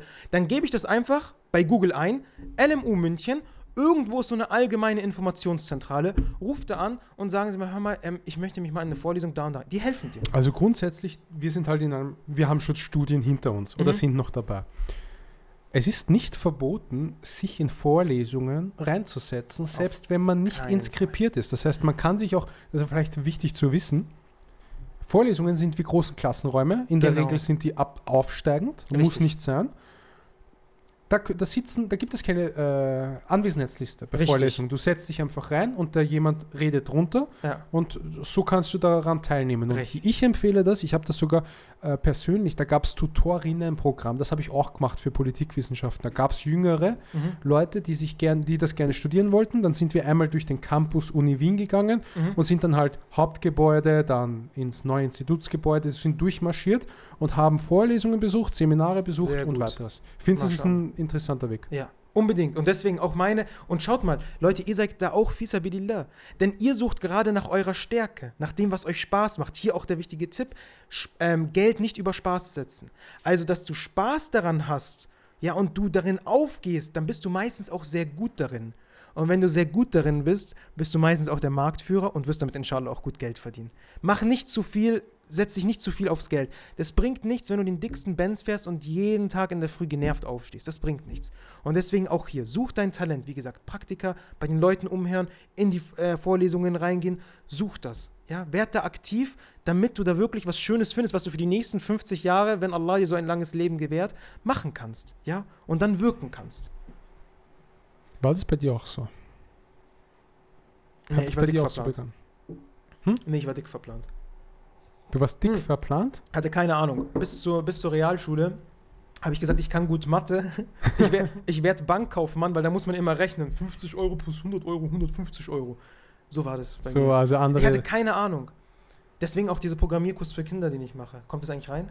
Ja. Ach so, okay. Erzähl, welchen, was meinst du mit Programmierkurs? Also, ich müsste eigentlich dann später mal den Roboter aus dem Auto holen. Also, der Programmierkurs für Kinder dient eigentlich dem, dass ich gesagt habe: hey, wenn ich Kinder habe, dann werde ich mit ihnen von klein auf diese technischen Sachen machen.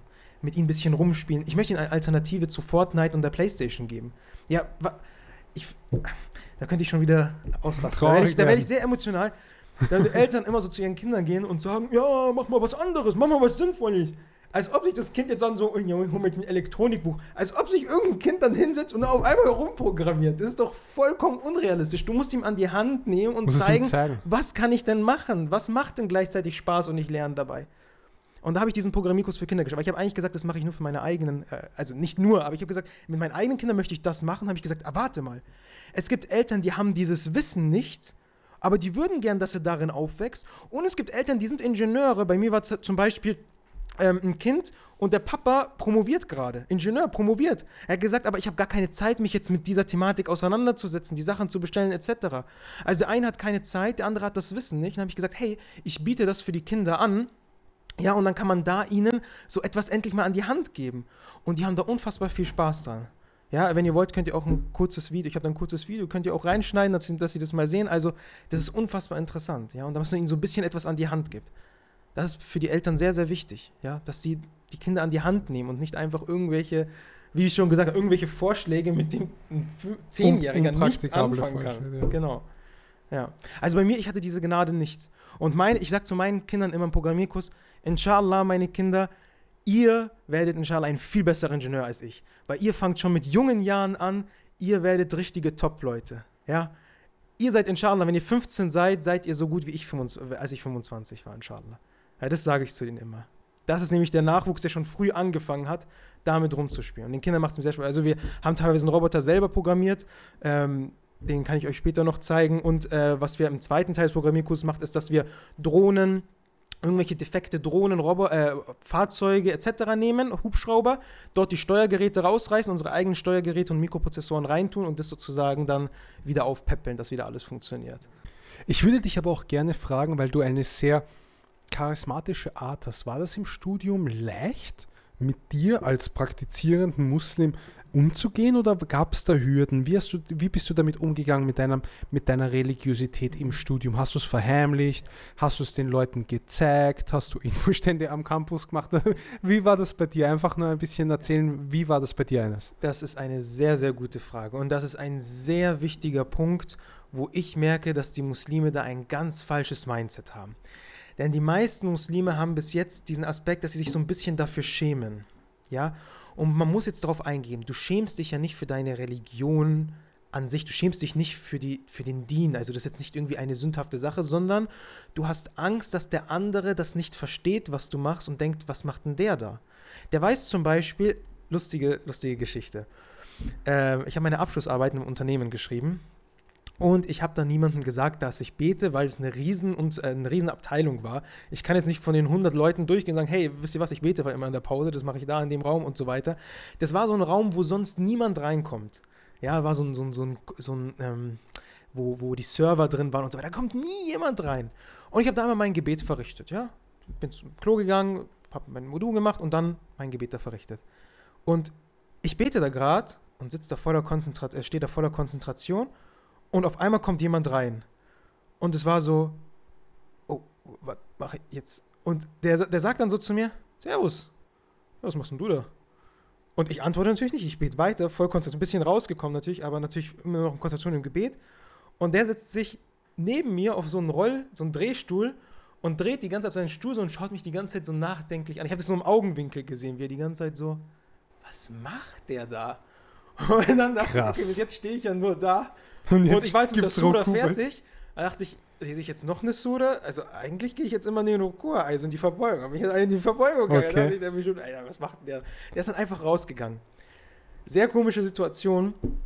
Für mich kein Problem. Also ich meine, das ist Stabil. Teil meiner Religion und ähm, ich meine, okay, dann findet er mich halt komisch, er findet mich halt eine Person Kanntest du den Mann Nee, ich kannte ihn überhaupt nicht, ich habe mit dem auch nie gearbeitet. Was ich dann gemacht habe, ähm, ich habe aus dem Augenwinkel gesehen, was er ungefähr anhat, ich wusste nicht, wer das ist, bin zu ihm am Schreibtisch gegangen, habe gesagt, hey, sorry wegen vorher, es ist so, ich habe gebetet, also das ist Pflicht bei den Muslimen fünfmal am Tag, also locker mit ihm geredet, nicht dafür schämen, ja, also das heißt, es ist immer so, wenn du dich dafür schämst und wenn es bei dir so ein Tabuthema ist, oh, möchte ich nicht reden, äh, was, beten, äh, wenn es für dich ein Tabuthema ist, dann wird es für sie auch ein Tabuthema sein, darüber zu reden, weil es ist so eine, so eine, so eine unangenehme Atmosphäre über Religion zu reden. Das soll was ganz Offenes sein, locker, ja, was hast du für Fragen, hau raus.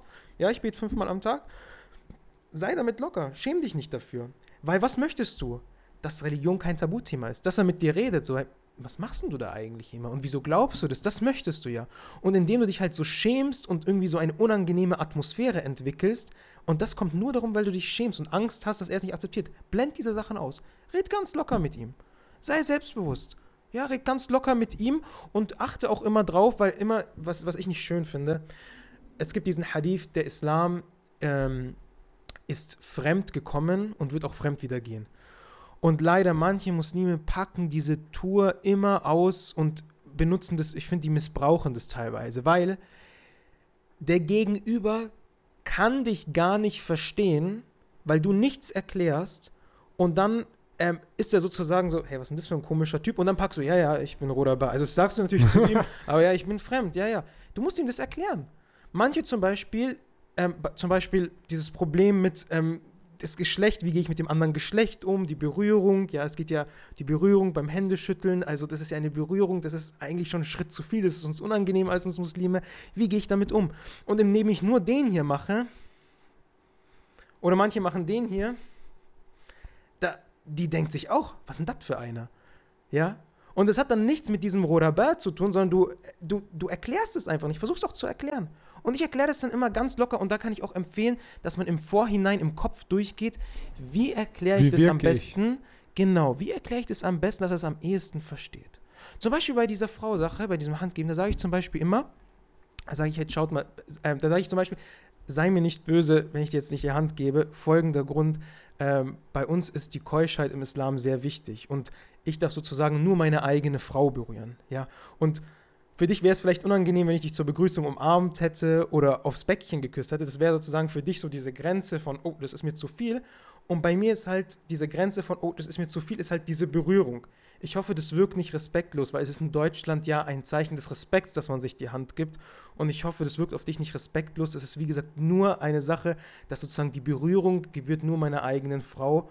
Und ich wage es auch nicht, die Frau eines anderen Mannes anzufassen, ja, zu berühren. Sehr gut erklärt. Genau, und dann Sehr sage ich auch gut erklärt. genauso auch mit Männern und Frauen. Also heißt, was ich dann auch immer sage, weil bei manchen kommt es nicht so schnell an, äh, warte mal, wenn du mir nicht die Hand geben kannst, dann deine Frau gibt meinem Mann nicht die Hand. Das heißt, sozusagen, das ist keine Respektlosigkeit gegenüber der Frau. Das stelle ich auch nochmal dar, weil manche denken dann so, aha, weil ich eine Frau bin, ne? weil ich schmutzig bin, deswegen gibst du mir nicht die Hand. So, also dann stelle ich das nochmal klar, das ist auch keine Respektlosigkeit gegenüber der Frau, weil meine Frau gibt deinem Mann nicht die Hand und ich gebe dir nicht die Hand. Also Vice ist- versa, ja. Genau, das ist auf Gegenseitigkeit. Also man muss es auch erklären. Ja, seid dafür offen. Redet mit dem. Bei mir war es so, dass meine Kommilitonen mich irgendwann mit Salam alaikum immer begrüßt haben, nicht Muslime. Salam alaikum. Und ich sage immer so, hey Leute, ich gehe prayen, ne? Und sie so, und äh, das war, wir waren da relativ Locker, locker. flockig. Genau, ich so teilweise. Konntest du auf der Uni beten? ja, ja, Logo. Teilweise sogar im Labor.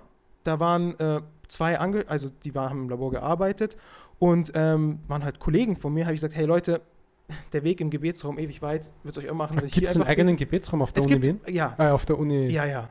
Äh, bei der TU, bei der Fachhochschule gibt es einen eigenen Gebetsraum. Raum der Stille oder eine eigene Moschee? Gebetsraum. Nennt sich Gebetsraum, ist Für für, alle. alle, äh, kommt keiner außer Muslime beten. Ach so, Aber an sich okay, ist es für jeden gedacht, genau. Immer locker flockig. Also richtig coole Geschichte. Ich hatte eine Informatikklausur, also eine Informatikprüfung. Und auch was da von Vorteil ist, ich saß in der Vorlesung wieder, wie ich gesagt habe, Streber Allmann, erste Reihe, habe meine Meldung gemacht, habe immer gut mitgearbeitet. Der Professor kannte mich schon. Ja, der wusste, wie ich heiße und der wusste, der macht gut mit. Und bei den Deutschen ist es immer so, die mögen dich auch wirklich sehr gerne, wenn du diszipliniert bist. Ja, und mitmachst. Die, die Deutschen mögen dich dafür. Saubere Arbeit, da mögen dich die Deutschen einfach für. Ja, also ich war mit dem eh cool. Klausur, 17 Uhr. Und ich musste Maghrib beten. Maghrib Adan, also Gebetsruf war 16,55 oder sowas. Und Klausur eineinhalb Stunden. Das heißt, Maghrib-Gebet, das Abendgebet hätte ich verpasst. Ich so, ach, was mache ich jetzt, was mache ich jetzt, was mache ich jetzt? Habe ich gesagt, hey, weißt du was? Direkt nach dem Adam bete ich. Ich gehe in irgendeinen Raum. Zum Gebetsraum konnte ich gar nicht, weil Gebetsraum und Prüfungsraum waren zu weit voneinander entfernt. Dann dachte ich, oh, da komme ich zu spät. Das ist immer kritisch. Zu spät in die Prüfung reingehen, das ist nicht so gut. Und ich stand da im Gang ähm, und wollte dann gerade in den Raum rein. Auf einmal kommt der Professor für Informatik, kommt auf einmal so den Gang entlang. Und er kannte mich. Der so, Herr Utmann, was machen, was machen Sie noch hier? Wieso, schreiben Sie nicht die Klausur? Gehen Sie nicht in den Klausurraum? Und das war dieser Moment, wo ich überlegt habe, soll ich jetzt irgendeinen absoluten Schwachsinn erzählen oder soll ich ihm einfach ehrlich sagen, was gerade Sache ist? Soll ich ihm sagen, ich habe Durchfall oder soll ich ihm sagen, ich habe meinen Schlüssel verloren oder ich habe ein Eichhörnchen? Soll ich ihm irgendeinen Unsinn erzählen oder soll ich ihm einfach die Wahrheit sagen? Und ich habe mich Alhamdulillah für die Wahrheit entschieden. Ich habe zu ihm gesagt, Herr, ich nenne jetzt einfach mal Herr Müller. Ich habe gesagt, Herr Müller, schauen Sie mal, ich bin Muslim und bei mir ist fünfmal am Tag Beten Pflicht. Und mir ist das sehr, sehr wichtig. Mir liegt es sehr am Herzen. Und das Gebet muss in einer bestimmten Zeit sein. Und ich würde es nicht schaffen, das Gebet zu verrichten, wenn ich jetzt in die Prüfung gehe. Und ich habe dem das so erklärt. Und wisst ihr, was er gesagt hat? Der hat gesagt, Herr Uthmann, überhaupt kein Problem. Soll ich in den Raum aufsperren? Dann können Sie da beten, ich sperre Ihnen zu, dass ihn keiner stört oder wie? Und ich so, nee, nee, das reicht. Ich gehe einfach rein und bete. Also kein Problem. Ich sage dem der Aufsicht, Sie kommen ein bisschen später. Alles kein Problem, Herr Uthmann. Ganz entspannt. Ähm, und ich habe mein Gebet gebetet, bin rechtzeitig auch noch reingekommen und es war alles gut. Und also der Professor war super nett zu mir. Einfach offen und ehrlich sein. Versuchen auf schönste Art und Weise es zu erkennen, sodass sie es verstehen. Wenn die einfach nur sagen, ich muss beten, der versteht überhaupt nicht. Also der denkt sich, Herr, beten? Beten ist sonntags in der Kirche. Was machst du jetzt mit dem Beten? Also er versteht das nicht. Du musst ihm das verständlich Offen erklären. und ehrlich sein. Genau, und auch verständlich erklären, dass er versteht, ah, zeitlich eingeschränkt. Also würde sagen, Notwendigkeit, genau. Verpflichtung und so weiter. Ja? Und offen und ehrlich sein. Sich nicht Du schämen. bist halt so ein offener Mensch. Also Ja. Ich war immer ein bisschen Klar. so schüchtern auch. Ich habe immer auf der Uni gebetet. Wir hatten damals noch keinen ge aktiven Gebetsraum, haben wir noch immer nicht. Wir haben eine Moschee innerhalb, also in der Nähe von der Uni Wien. Und da gab es ein Seminar, wo ich nur mit Frauen drinnen war. Mhm. Das war ein feministisches äh, Seminar. Da ging es um das, was ich studiert habe. Da war sehr viel Gesellschafts, Gesellschaftsorientierung, Feminismus, Gender Studies und so. Das war sehr, sehr stark. Ähm, und da gab es eine Zeit, genauso wie bei dir. Exakt Maghreb-Zeit, Prüfungszeit eineinhalb Stunden und ich hatte die Entscheidung, ob ich die Prüfung, ob ich später reinkomme oder ob ich vorher reinkomme und den Leuten sage, ich gehe dann beten und die Prüfung, dann verliere ich halt fünf oder zehn Minuten Zeit von der Prüfung. Und ich habe mich dafür entschieden, ich war dann im Saal drinnen, habe die Prüfung bekommen und bin dann zur Leiterin rausgegangen. Ich habe gesagt, schauen Sie, ich habe meinen Gebetsteppich mit. Sie wissen, dass ich ein Muslim bin. Und ich muss jetzt beten. Und ich renne nicht weg und ich tue nicht schummeln, aber ich gehe jetzt raus vor die Tür und bete dort vorn. Und weißt du, was sie gesagt hat? Sie war komplett misstrauisch. Sie hat gedacht, ich gehe raus und schummel. Ah, ja. Weißt, und sie ist dann mit mir rausgegangen und hat mich vier, vier fünf Minuten hat sie mich beobachtet. Und ich wusste nicht, dass sie mich beobachtet, aber sie war zu zweit und sie ist draußen gestanden, so hat sie geschaut. Fünf Minuten hat sie mir beim Beten zugeschaut. Dann bin ich wieder reingegangen und habe die Prüfung weitergemacht. Habe Ja. dann Vierer gekriegt, Alhamdulillah, war happy. Interessiert mich, hat mich nicht interessiert, musste ich einfach nicht schaffen. Und es ist halt, es gibt, eine, es gibt gewisse Grauzonen, aber wenn man aktiv offen ist, ich meine, damals hätte ich mir auch gewünscht, dass ich aktiver war. Aber damals war ich eher so ein, da war ich in so einer Phase, wo ich nicht sehr viel Wert drauf gelegt habe, wie meine Religiosität wirkt auf der Uni. Aber jetzt würde ich aus der Retrospektive sicherlich annehmen, dass ich da proaktiv das kommuniziert hätte, Ja. schon im Vorhinein.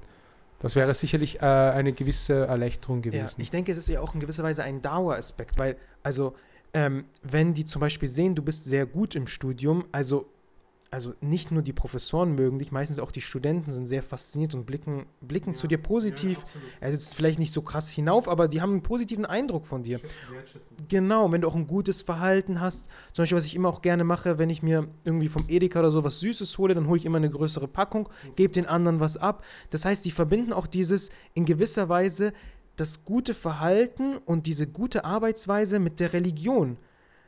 Und das ist sehr schön, weil bis jetzt hat man äh, asozial Hartz IV mit der Religion verbunden, beziehungsweise Terrorist mit der Religion verbunden. Also man hat ja leider religiös und diese Nebenerscheinung, die hat man dann miteinander verbunden, hat eine Connection im Gehirn und du brichst jetzt diese Connection. Und das ist unfassbar schön, weil manche Leute dieses Erlebnis noch nie gemacht haben und sich denken, wow, sowas habe ich ja noch nie erlebt. Diese Kombination von schönem Verhalten, gut im Studium und religiös, muslimisch. Ja. Bringt schon Genau. Vorteile, oder? Ja, natürlich. Ja. Und jetzt zu deinem Studium. Was war da so die größten Herausforderungen, wenn es nicht das Beten war? Nun ja, eigentlich, also das Studium an sich ist mir ehrlich gesagt immer leicht gefallen. Und das ist der Grund, immer, die, die Leute fragen mich immer, Anas, gib mir Tipps für Studium, Tipps für Studium. Ich bin jetzt nicht irgendwie der absolute Supertyp. Das sind ja auch alles nur Gnaden von Allah, die ich bekommen habe. Aber was ich halt mache, ist, ich setze mich in die Vorlesung rein und konzentriere mich im Unterricht und mache mit und schreibe mit und stelle Fragen. Weil ich kann mich erinnern, im ersten Semester Elektrotechnik, Klausur, ähm, da gab es eine Fragestunde am Ende. Ich war die ganze Zeit erste Reihe, ich habe mich gemeldet. Ja, der Professor hat mich die ganze Zeit angehört. Herr Uthmann, Frage. Und dann hatte ich gesagt, ja, ich habe Aufgabe so und so durchgerechnet, wie ist es bei C? Die anderen, alle anderen Studenten, gibt es eine andere Frage von anderen Studenten? Nein? Okay. Herr Uthmann, nächste Frage. Also die Fragen Nächste- stellen, Fragen stellen bedeutet ja auch immer, dass man folgt. Ja, dass man inhaltlich folgt. Ja. Das ist auch immer etwas sehr, sehr Schwieriges. Es ist auch als Professor oder als Lehrer, ich war Lehrer, während ich äh, gearbeitet habe und habe dann gemerkt, wenn die Kinder nichts gefragt haben, haben sie es auch nicht verstanden. Ja, genau. Ja, richtig. Die Professoren freuen sich sehr, wenn, wenn man. Das war Ja. jetzt an dem Tag eine Fragestunde. Also es ging darum, dass die letzten ähm, Fragen, die vor der Klausur sind, das ist wirklich nur für Fragen offen. Aber auch natürlich während der Vorlesung, wenn der Professor was fragt, melde ich mich, äh, mach mit, ähm, stelle auch manchmal Fragen, jetzt nicht irgendwelche sinnlosen Fragen. Also das ist auch sehr, sehr wichtig, genau. Also wie gesagt, das Studium ist mir grundsätzlich relativ leicht gefallen. Ähm, es gab in diesem Sinne tatsächlich nicht wirklich eine Herausforderung, wobei ich sagen muss, die größte Herausforderung war der Beginn. Denn der Beginn ist, und das ist bei vielen Schülern so, also diese, dieser Umschwung von Schule auf Studium ist schon gewöhnungsbedürftig. Vor allem Universität, weil Universität sehr viel Selbstautarkie benötigt. Also Ja, ja, muss sich das ist selbst Richtig. Organisation. Ja, ja. Das ist, Sehr, sehr das ist wichtig. also immer im Studium so. Egal wo du studierst, es ist immer, du bist auf dich Kennst alleine du gestellt. Fachhochschule? Ja, ja, logisch. Das ist schon etwas näher an Unterricht mit Anwesenheit. Nein, nein. Also, in bei uns Österreich- zumindest in Bayern also nicht. In Österreich, wenn du in die Fachhochschule gehst, dann, musst, dann darfst du einmal fehlen im Semester. Nein. Also in Bayern ein, Universitätsfachhochschule 1 zu 1. Du kannst das ganze Semester keinen einzigen Unterricht besuchen und dann Nee. nur zur Prüfung kommen und sagen Assalamu alaikum und Nee, dann nee, durchfallen mit 6-0, gar kein Problem. Oder super vorbereitet mit 1-0, kein Problem. Also in der Fach also in Bayern zumindest und ich glaube in ganz Deutschland ist es so, äh, Okay. gar kein Problem. Okay. Die größte Herausforderung, würde ich behaupten, war der Beginn ins Studium einzusteigen. Also einmal, wie gesagt, diese Umstellung von Schule auf Studium und zum anderen auch, das Studium ist eine Herausforderung.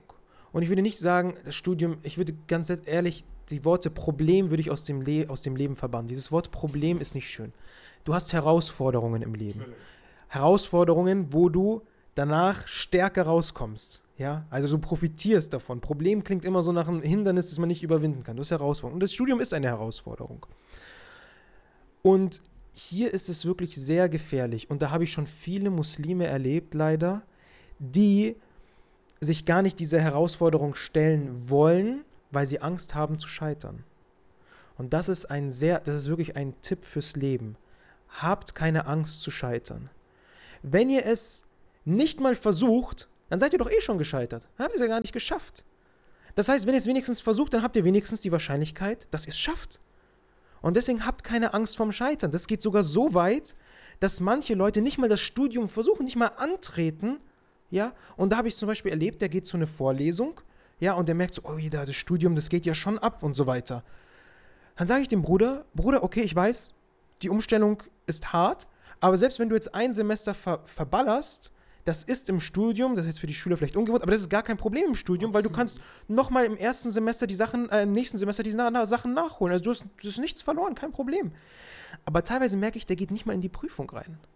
Und dann denke ich mir, warte mal, wieso gehst du nicht mal in die Prüfung rein? Es wäre eine Bereicherung, in die Prüfung reinzugehen, selbst wenn du keine Frage beantworten kannst, aber allein eine Bereicherung zu sehen, aha, so sehen also die Prüfungen im Studium aus. Aha, das hätte ich also alles lernen können. Es wäre so eine Bereicherung, dass du einfach reingehst, auch wenn du nichts gelernt hast, und es einfach mal versuchst oder wenigstens Erfahrung sammelst, wie das Ganze aussieht. Aber er geht nicht mal rein.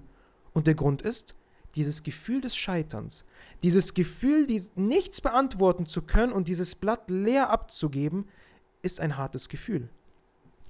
Aber dieses Gefühl, diese, diese Angst davor soll dich niemals daran hindern, dass du die Herausforderungen annimmst. Und deswegen sage ich, dieser, also der Bruder, der das gemacht hat, da habe ich gesagt, das konnte ich nicht verstehen.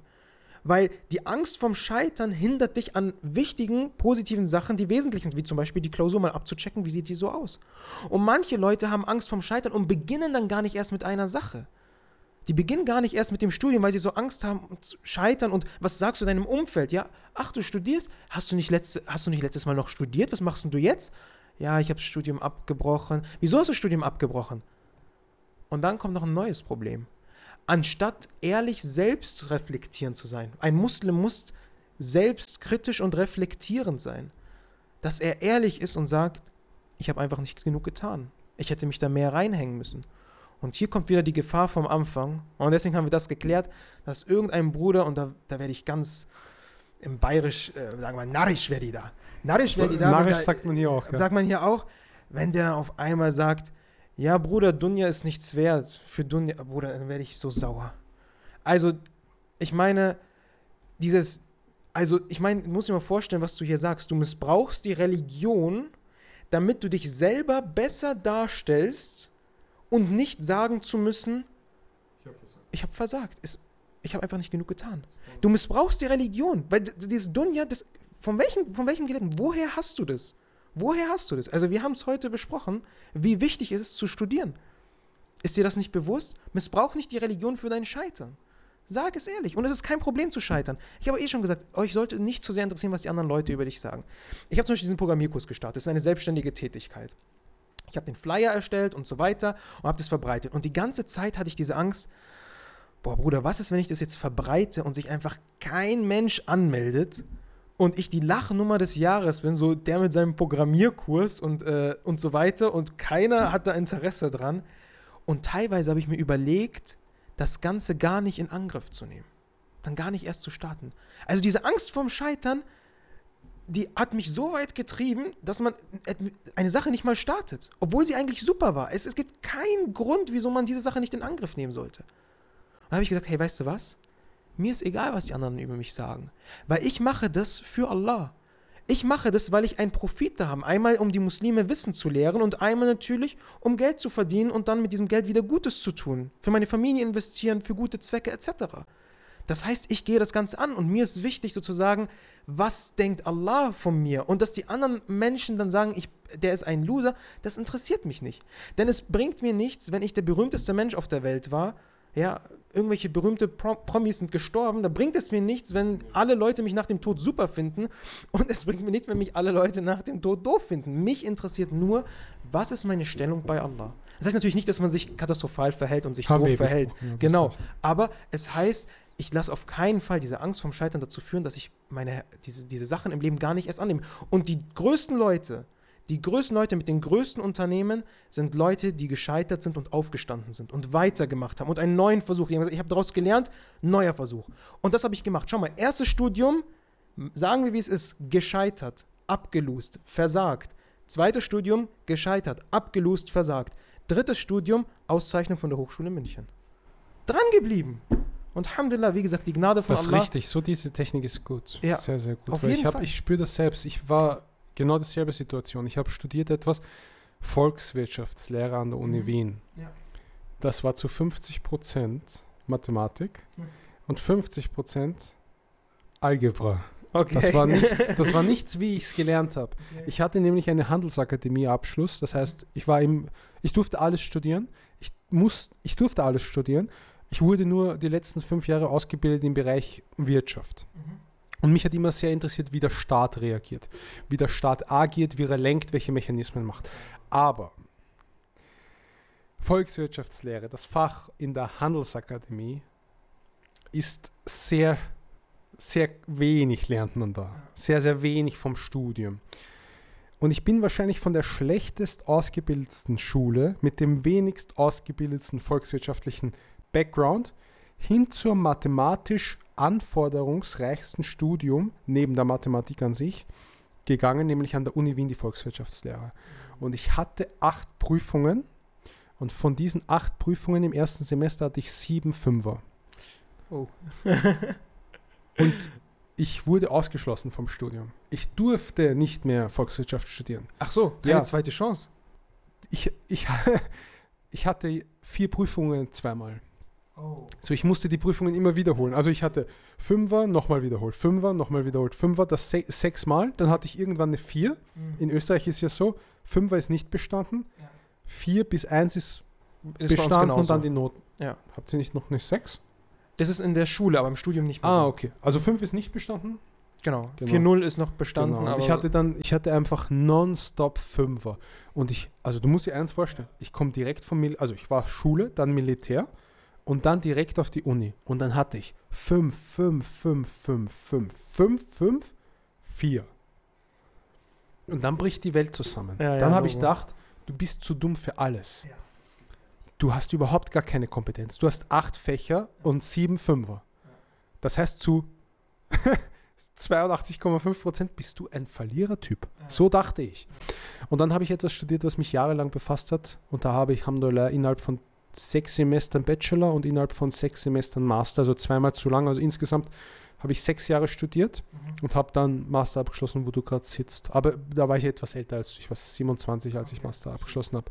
Aber dran geblieben. Bruder, Sehr dran geblieben. Auch die ganzen. Es gibt einen tollen äh, Boxer. Sylvester Stallone ist ein Schauspieler, oder? Ja. Der hat mal gesagt, it's not about how hard you can hit. Mhm. It's about how hard you get hit and stand up. How hard you get hit and fight back. How hard you get hit and hit faster. Hit stronger. Verstehst du, was ich meine? Dass du noch härter, noch mehr bringst.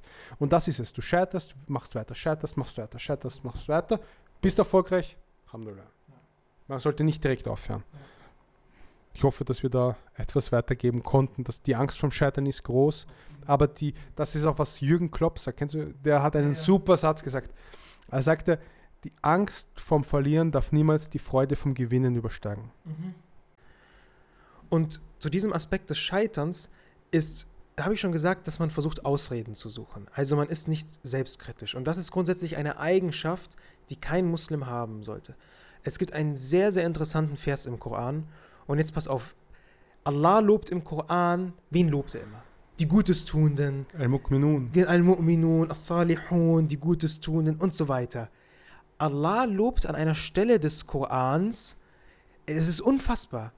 Da sagt Allah, Allah im Koran, وَالَّذِينَ إِذَا فَعَلُوا فَاحِشَةً أَوْ ظَلَمُوا أَنفُسَهُم Also Allah spricht über diejenigen, die eine Fahisha, also das heißt eine schlimme Sache tun oder sich selber Unrecht tun, also gerade eine schlimme Sache tun. Dann sagt Allah, ذَكَرُوا Sie erinnern sich an Allah. Und dann sagt er weiter, وَلَمْ يُصِرُّوا عَلَى مَا فَعَلُوا وَهُمْ يَعْلَمُونَ Und sie sind nicht beharrlich auf das, was sie an Falschem getan haben, während sie selbst doch Bescheid wissen.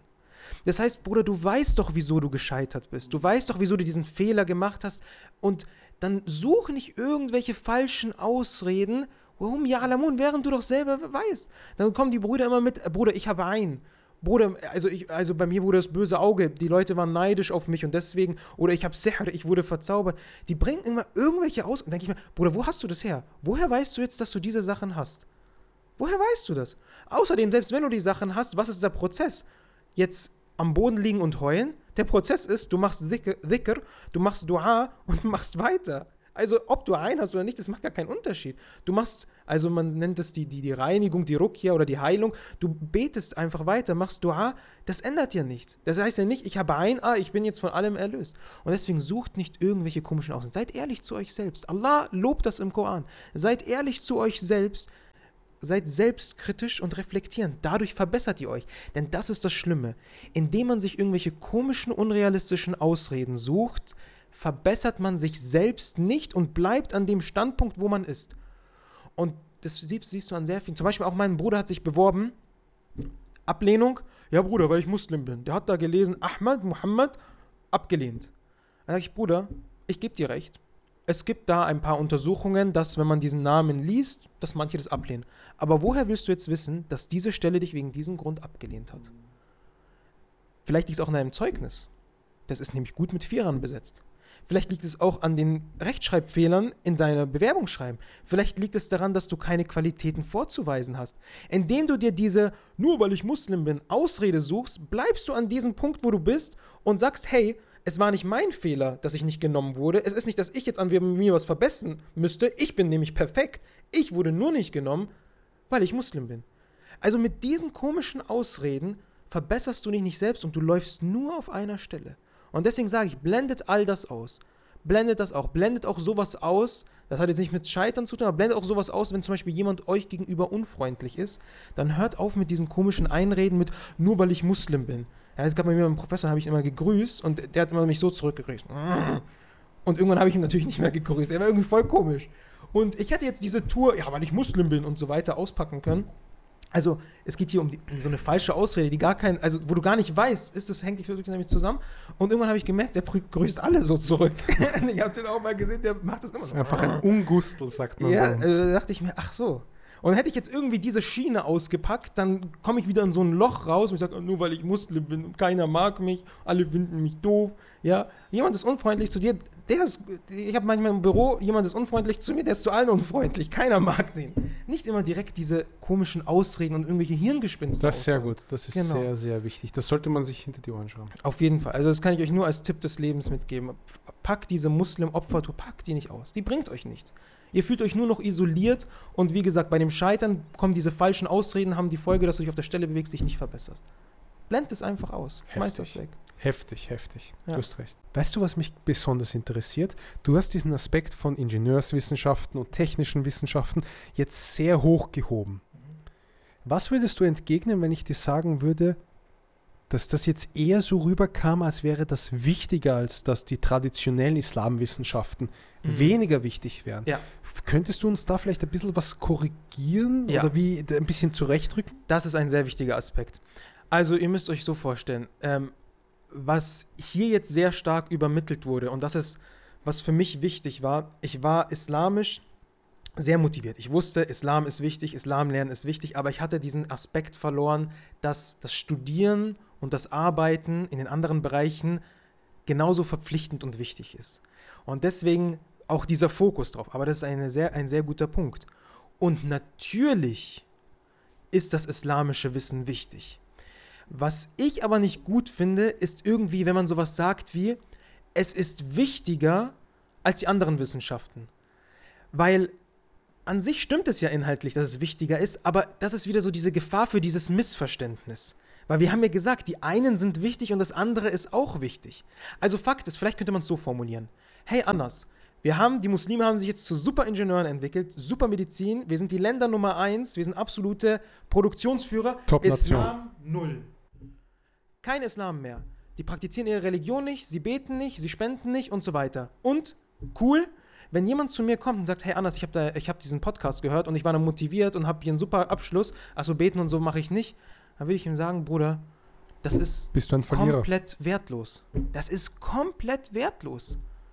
Ohne Islam bringt dir das nicht. Das ist ja, das ist ja wie, als würdest du sagen, ich habe gespendet, aber ich habe nicht für, den, für Allah gespendet und ich, also das ergibt nicht, das ist sozusagen die Grundbasis.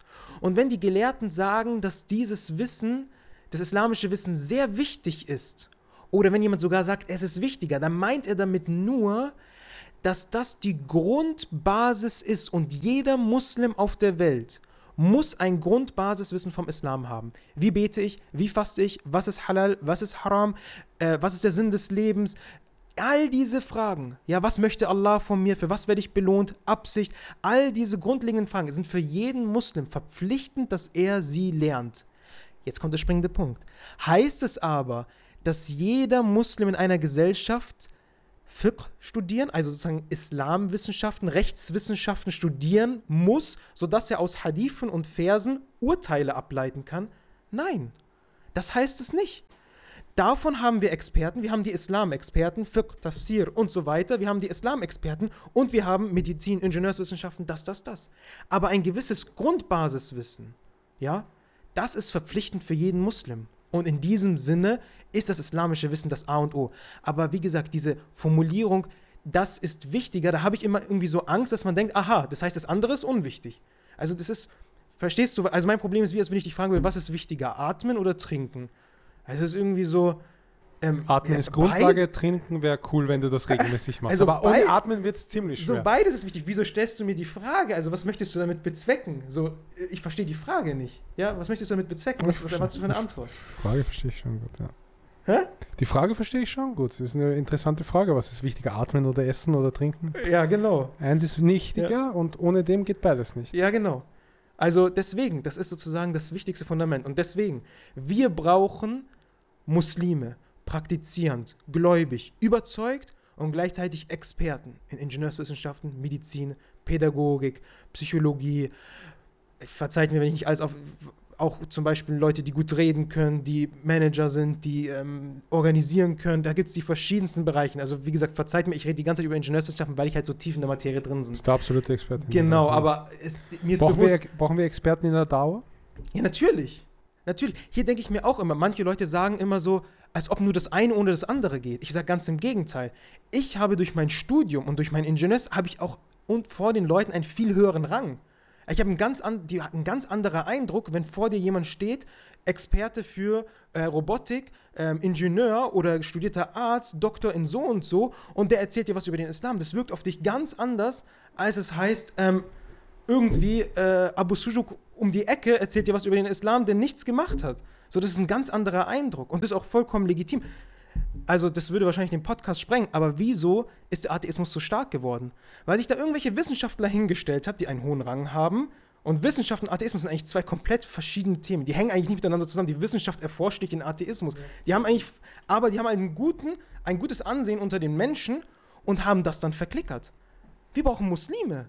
Die sagen, wir sind Wissenschaftler, ich bin Experte für Robotik, ich bin Doktor in so und so und der Islam ist der wahre Weg und Allah existiert und ich bin ein Vorbild für die Menschen.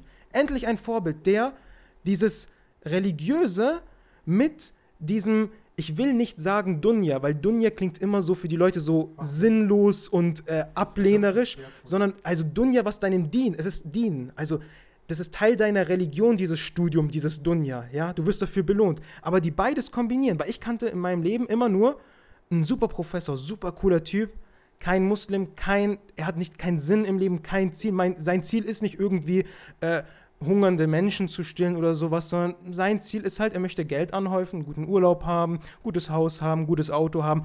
Das ist ja sein Sinn. Und ich hatte auch bei den Muslimen, hatte ich leider immer nur super praktizierend aber Hartz IV hoch 30. Ich hatte nie so die Kombination aus beiden, wo ich sage Vorbild. Und leider auch bei den Predigern, die ich früher gehört habe, war nie, ich, also es war nie einer dabei, der irgendwie Doktor so und so, so und so. Es gab ganz wenige ja, in diesem Bereich. Und da hätte ich sozusagen das von beidem gebraucht, der da für mich auch greifbar ist und ein Vorbild und sagt, hey, der hat beides kombiniert.